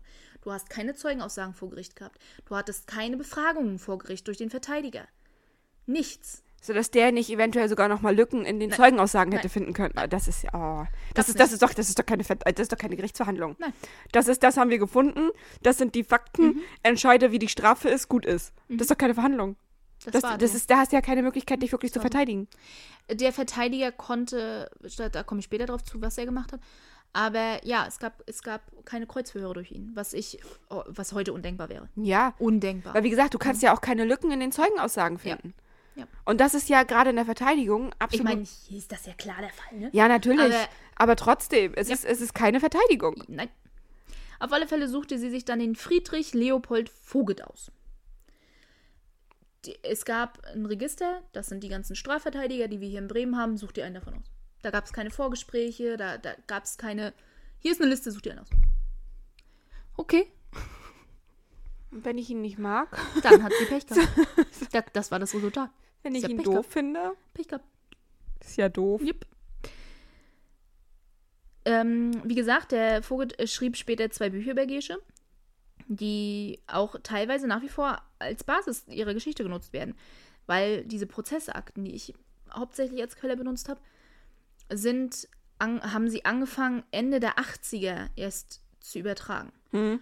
Das heißt, und ich weiß noch nicht mal, wann die Erstveröffentlichung nachher schlussendlich war, ich glaube irgendwann in den 90ern. Also von 1830 an bis zumindest 1995, sagen wir es mal so als Minimum, war das die Basis dieser Geschichte. Und entsprechend hat sich natürlich die komplette Geschichte über sie verfestigt. So Sachen wie sie war Haushälterin und sie Ja. war verarmt und sie hatte immer Geldprobleme. Das sind Sachen, die stimmen nicht. Ja. Der Dodge kam nicht vor, weil der war ja Herr X. ja. Sie. Oh, und ähm, sie hatte in der gesamten Zeit auch einen Gefängnispastor, der ihr zustand, mit dem sie regelmäßig sich unterhalten konnte. Den ersten, den ist sie nach ungefähr einem Jahr losgeworden. Ich sag's mal in Anführungsstrichen losgeworden. Sie hatte darum gebeten, dass er ausgetauscht wird, denn er unterhielt sich nicht mit ihr über Religion, er las mit ihr nicht die Bibel, er machte mit ihr keine äh, ähm, Gesänge, also sang keine Ja. Lieder mit ihr, sondern er befragte sie. über Das ist aber nicht sein Taten. Job. Richtig. Und äh, was auch immer er sie gefragt hat, das tauchte nie in den Prozessakten auf. Weil ich vermute mal, das war seine eigene Neugierde, warum er das immer wieder gemacht hat. Und deswegen ist sie den ersten losgeworden, hatte dann einen zweiten Gefängnispastor, der dann etwas besser war, aber auch nicht, wer weiß, viel besser. Aber dieser erste Pastor, der sie immer wieder befragt hatte, den erwähnte Vogt in, dem, in seinem ersten Buch auch und stellte seine Meinung dar. Die Meinung war sowas von falsch über Gesche, von wegen, äh, er hätte sie ja falsch eingeschätzt und sie wäre nett und bla bla bla bla. Und dass der Pastor wäre überzeugt von diesem und jenem und hast du alles nicht gesehen, dass der Pastor sich gezwungen fühlte, eine Gegendarstellung zu veröffentlichen. Oh, Deswegen tauchte der im zweiten Buch auch nicht mehr auf. ja. Vogt benötigte sechs Monate, um alle Akten zu sichten und seine Verteidigungsschrift aufzusetzen. Er reichte sie am 25. Juli 1829 vor Gericht ein. Sein Plädoyer war auf lebenslange Haftstrafe. Mhm. Und das ist alles, was er vor Gericht als Verteidiger tun konnte. Das ist bis doch keine ein Verhandlung. Urteil gefällt wurde. Das ist doch das ist keine Verhandlung. Nein. Also da, da muss ich ehrlich sagen, ähm, ja, sie hat, sie hat, sie hat eine Strafe verdient. Sie ist eine Serienmörderin, ganz offensichtlich, und sie hat furchtbare, furchtbare Dinge getan. Ja. Ähm, aber sie hat trotzdem, ich finde, jeder hat das Recht auf eine vernünftige Verhandlung und eine Definitiv. vernünftige Verteidigung. Ähm, sicherlich kann so eine Verteidigung genauso schiefgehen wie im Fall O.J. Sim- Simpson. Ähm, beziehungsweise eine Verhandlung kann wirklich schiefgehen, weil machen wir uns nichts vor. All, alle, die den Fall sich damit beschäftigt haben, wissen, was gemeint ist, aber trotzdem, es ist so, hm, sie, sie hat ein Recht auf eine vernünftige Verhandlung und das ist keine Verhandlung. Das ist, die Polizei hat das gemacht, hier sind die Befragungen, das haben wir, und wer weiß, was die weggelassen haben von den Zeugenaussagen. Was du meinst, was schlussendlich vor Gericht eingereicht wurde? Ja, Angeblich werden ja die gesamten Prozessakten Ja, angeblich, aber das ist ja das ja Ding. auch in der Gesamtheit im Archiv. Die Frage ist natürlich, ob es auch so oder dann vor Gericht e landet. eben. Beziehungsweise, wie gesagt, ich versuche dieses dicke, fette Band, der da im Archiv rumliegt in, in, in Bremen, ähm, wenn ich kann, es auf Instagram hochzustellen. Ansonsten empfehle ich euch, das einfach mal selbst zu googeln. Ihr findet ganz schnell Bilder. Das Problem ist ja immer, wir können nichts veröffentlichen, was Copyright geschützt ist.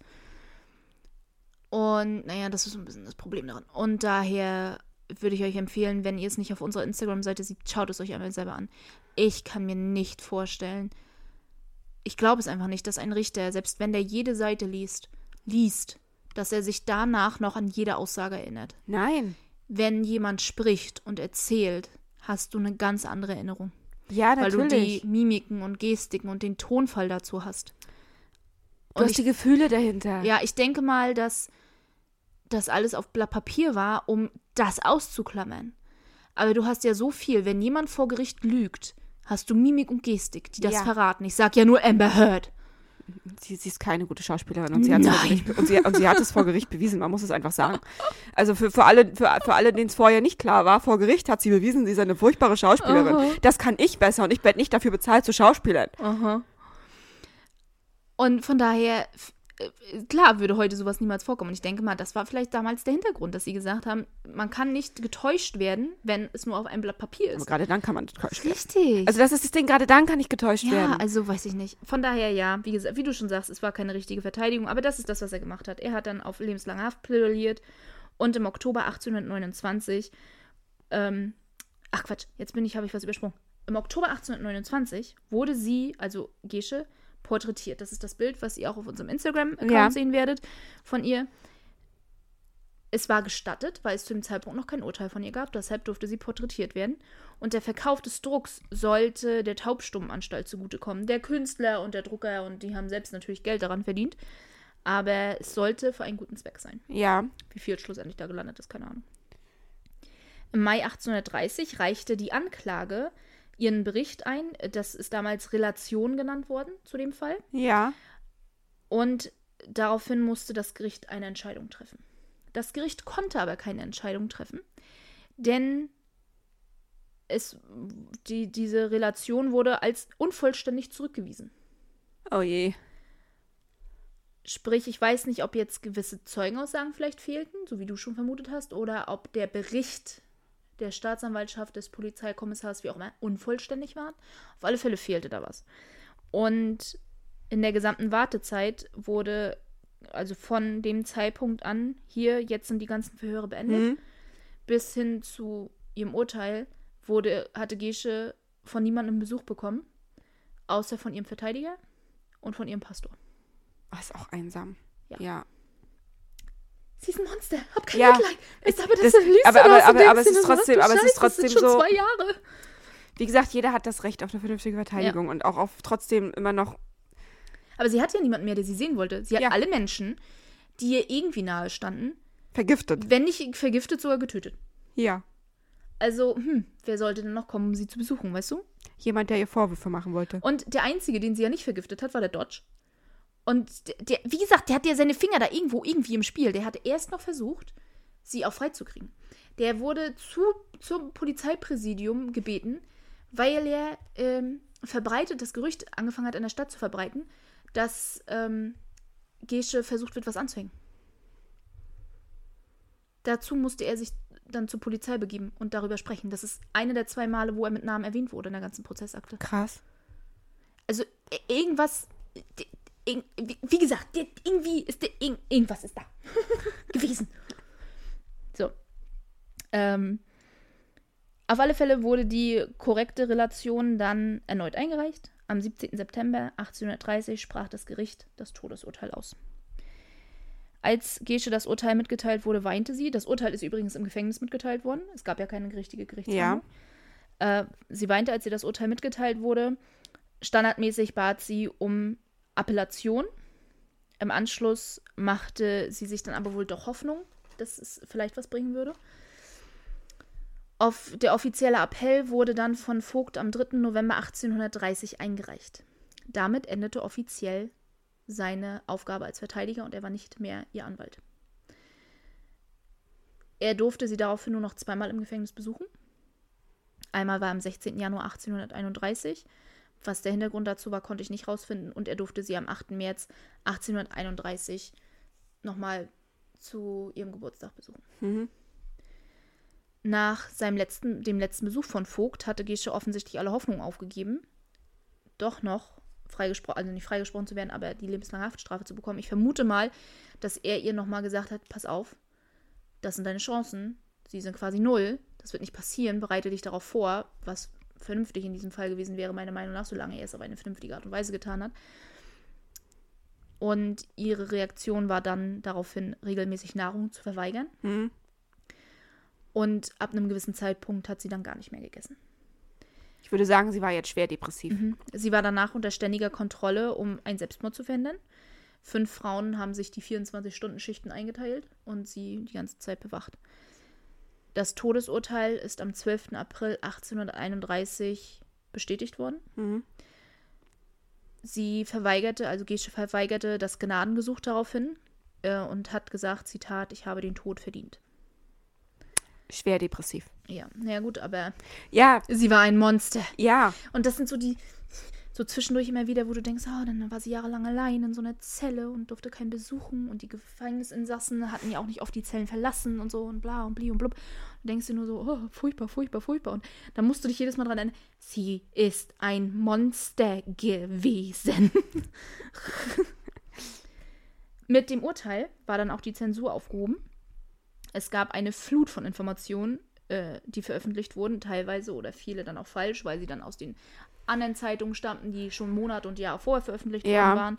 Und in diesem Zuge der ersten Flut äh, wurden dann auch diverse Bücher veröffentlicht.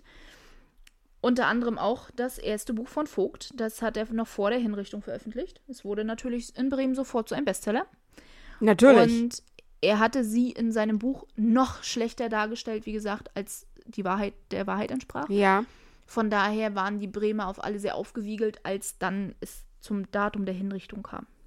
Das aber auch erst festgesetzt werden musste.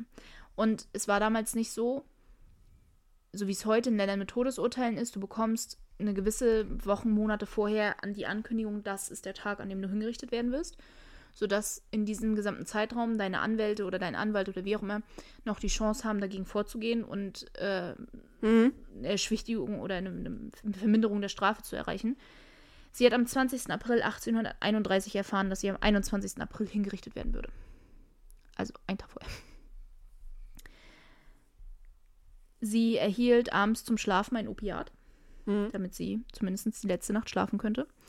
Am Morgen des 21. Aprils wurden ihr alle Haare abgeschnitten und sie ist in ein Totenhemd gekleidet worden. Das war so ein ganz spezielles Ja. weißes Hemd. Und ist daraufhin zum Domhof gebracht worden. Die Hinrichtung fand öffentlich statt. 35 Leute waren, 35.000 Leute waren in den Straßen von Bremen. Sie wurde auf dem sogenannten Sünderstuhl gebunden. Ein Mann hielt ihr den Kopf an den verbliebenen kurzen Haaren fest und zog ihn hoch, um den Hals zu strecken, und der Scharfrichter schlug ihr den Kopf mit einem Hieb ab. Der Kopf wurde daraufhin den Schaulustigen gezeigt und der Stuhl mit dem Körper wurde umgestoßen. Ihr Kopf ist in Formaldehyd getränkt worden, um aufbewahrt zu werden. Es sind mehrere Toten, Totenmasken angefertigt worden. Einer davon war in Bremen verblieben. Es gab welche, die ins Ausland verkauft wurden, weil die Story ja auch im Ausland bekannt war. Und allerdings, es gibt auch heute noch Totenmasken von ihr in England und Frankreich. Bremen selber hat die Totenmaske, die dort verwahrt worden war, als auch ihren Kopf im Zuge des Zweiten Weltkriegs verloren. Bremen war ja auch mit der Bombardierung Ja. schwer getroffen damals. Tatsächlich war Gesches Gottfrieds öffentliche Hinrichtung die letzte öffentliche Hinrichtung, die in Bremen stattfinden würde. Ich konnte tatsächlich nicht rausfinden, wieso, denn in den abschließenden Bericht über den Hinrichtungstag ist eindeutig geschrieben worden, dass es keine Aufstände gab, dass die Bevölkerung verhältnismäßig ruhig war, dass es hinterher keine Probleme gab, dass sich alle dann nachher schlussendlich verabschiedet haben, in Anführungsstrichen, Mhm. sag ich mal so, vom Schafott. Von daher weiß ich nicht, warum dann die Entscheidung getroffen wurde, dass es keine öffentlichen Hinrichtungen Vielleicht, mehr weil es gab. unmenschlich ist. Natürlich ist es unmenschlich, gar keine Frage, aber öffentliche Hinrichtungen waren noch eine lange, lange, lange, lange Zeit. Ich weiß, dass das Standard. sehr, sehr lange ge- gang und Ich will war. nicht lügen. Ich will nicht lügen. Aber ich meine, die letzte öffentliche Hinrichtung mit einer Guillotine in Europa war in den 50ern. Hm? Ich, Kann sein, es gibt Videos davon. Ich, ich, ich kann Also- sein, ja. Ich weiß, ich habe es irgendwann mal gelesen, wann die letzte öffentliche Hinrichtung war. Ja. Und ich weiß, dass das im, 19, äh, im 20. Jahrhundert war. Also relativ spät. Ja. Trotzdem, meine Meinung, öffentliche Hinrichtungen sind unmenschlich. Definitiv. Aber ich bezweifle, dass das tatsächlich damals die Begründung war. Bestimmt Denn nicht. es war immer noch Standard, nur in Bremen dann nicht mehr. Sie waren halt fortschrittlicher. Möglich. Und wie erwähnt, eingangs wurde der Spuckstein an der Stelle in der Straße eingelassen, wo ihr Schafott gestanden hatte. Es gab äh, diverse Fragen, gab es, gibt es wohl öfter ähm, bei, bei den Stadtrundführungen in Bremen, warum das denn Spuckstein heißt. Ja, weil im wahrsten Sinne des Wortes die Leute auf den Stein gespuckt haben, um nochmal auf Gesche zu spucken. Weil der ja angeblich dort eingelassen ist, wo der Schafott stand. Ja. Das war die Story von Gesche Gottfried. Wo, wobei ich noch eine Frage habe. Aha. Der Anwalt, durfte er das überhaupt veröffentlichen? Ja. Er war ja Anwalt. Na klar. Deswegen, er war ja nicht mehr ihr Anwalt.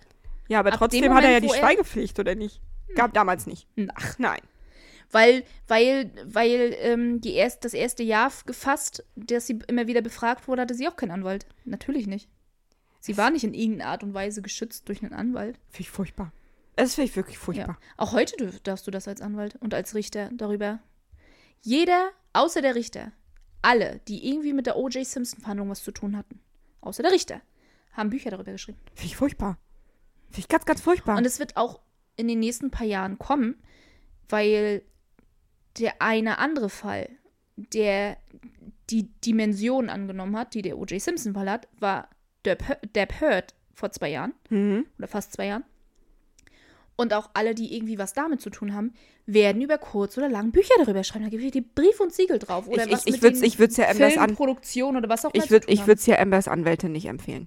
Ähm, in Anbetracht der Tatsache, dass Allerdings- allerdings im tra- trau ich- Anschluss allerdings einen trau ich- Medienzirkus Traue ich ihr das hat. absolut zu, aber ich würde es ihr nicht empfehlen.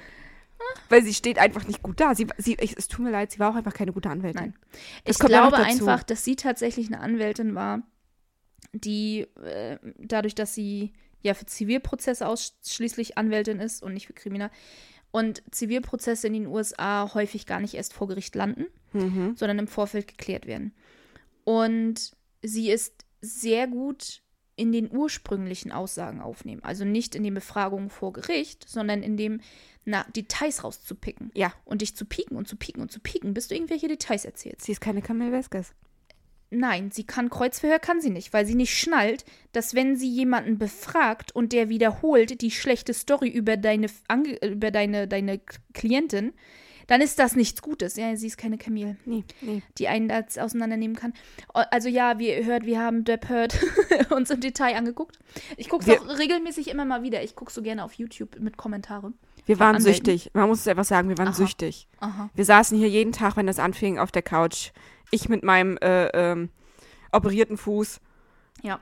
Ich war zu Und dem Zeitpunkt auch schon lange krankgeschrieben gewesen. und, und haben uns das jeden Tag Mhm. angeguckt. Und als dann zwei Wochen Pause waren, waren wir wirklich Eine Woche depressiv. war Pause. Eine Woche Pause und das war so, ach du Scheiße, was gucken wir denn jetzt? Und, und als es dann Was und, und jetzt? als die Gerichtsverhandlung vor, vorbei waren, waren wir auch depressiv, weil unsere Serie wurde Und gerade die abgesetzt. Serie war abgesetzt. Also man muss es sagen, wir waren echt süchtig nach. Die Serie hat im Happy End geendet, aber sie war abgesetzt. Ja. Und es gab auch keine neue, Nein, die das ersetzen würde. nein. Deswegen gucke ich es ja regelmäßig immer nochmal wieder. Nee, ich nicht. Aber naja, ich gucke das so gerne Ja. mit den Kommentaren von den Anwälten und so, deswegen finde ich das eigentlich so faszinierend.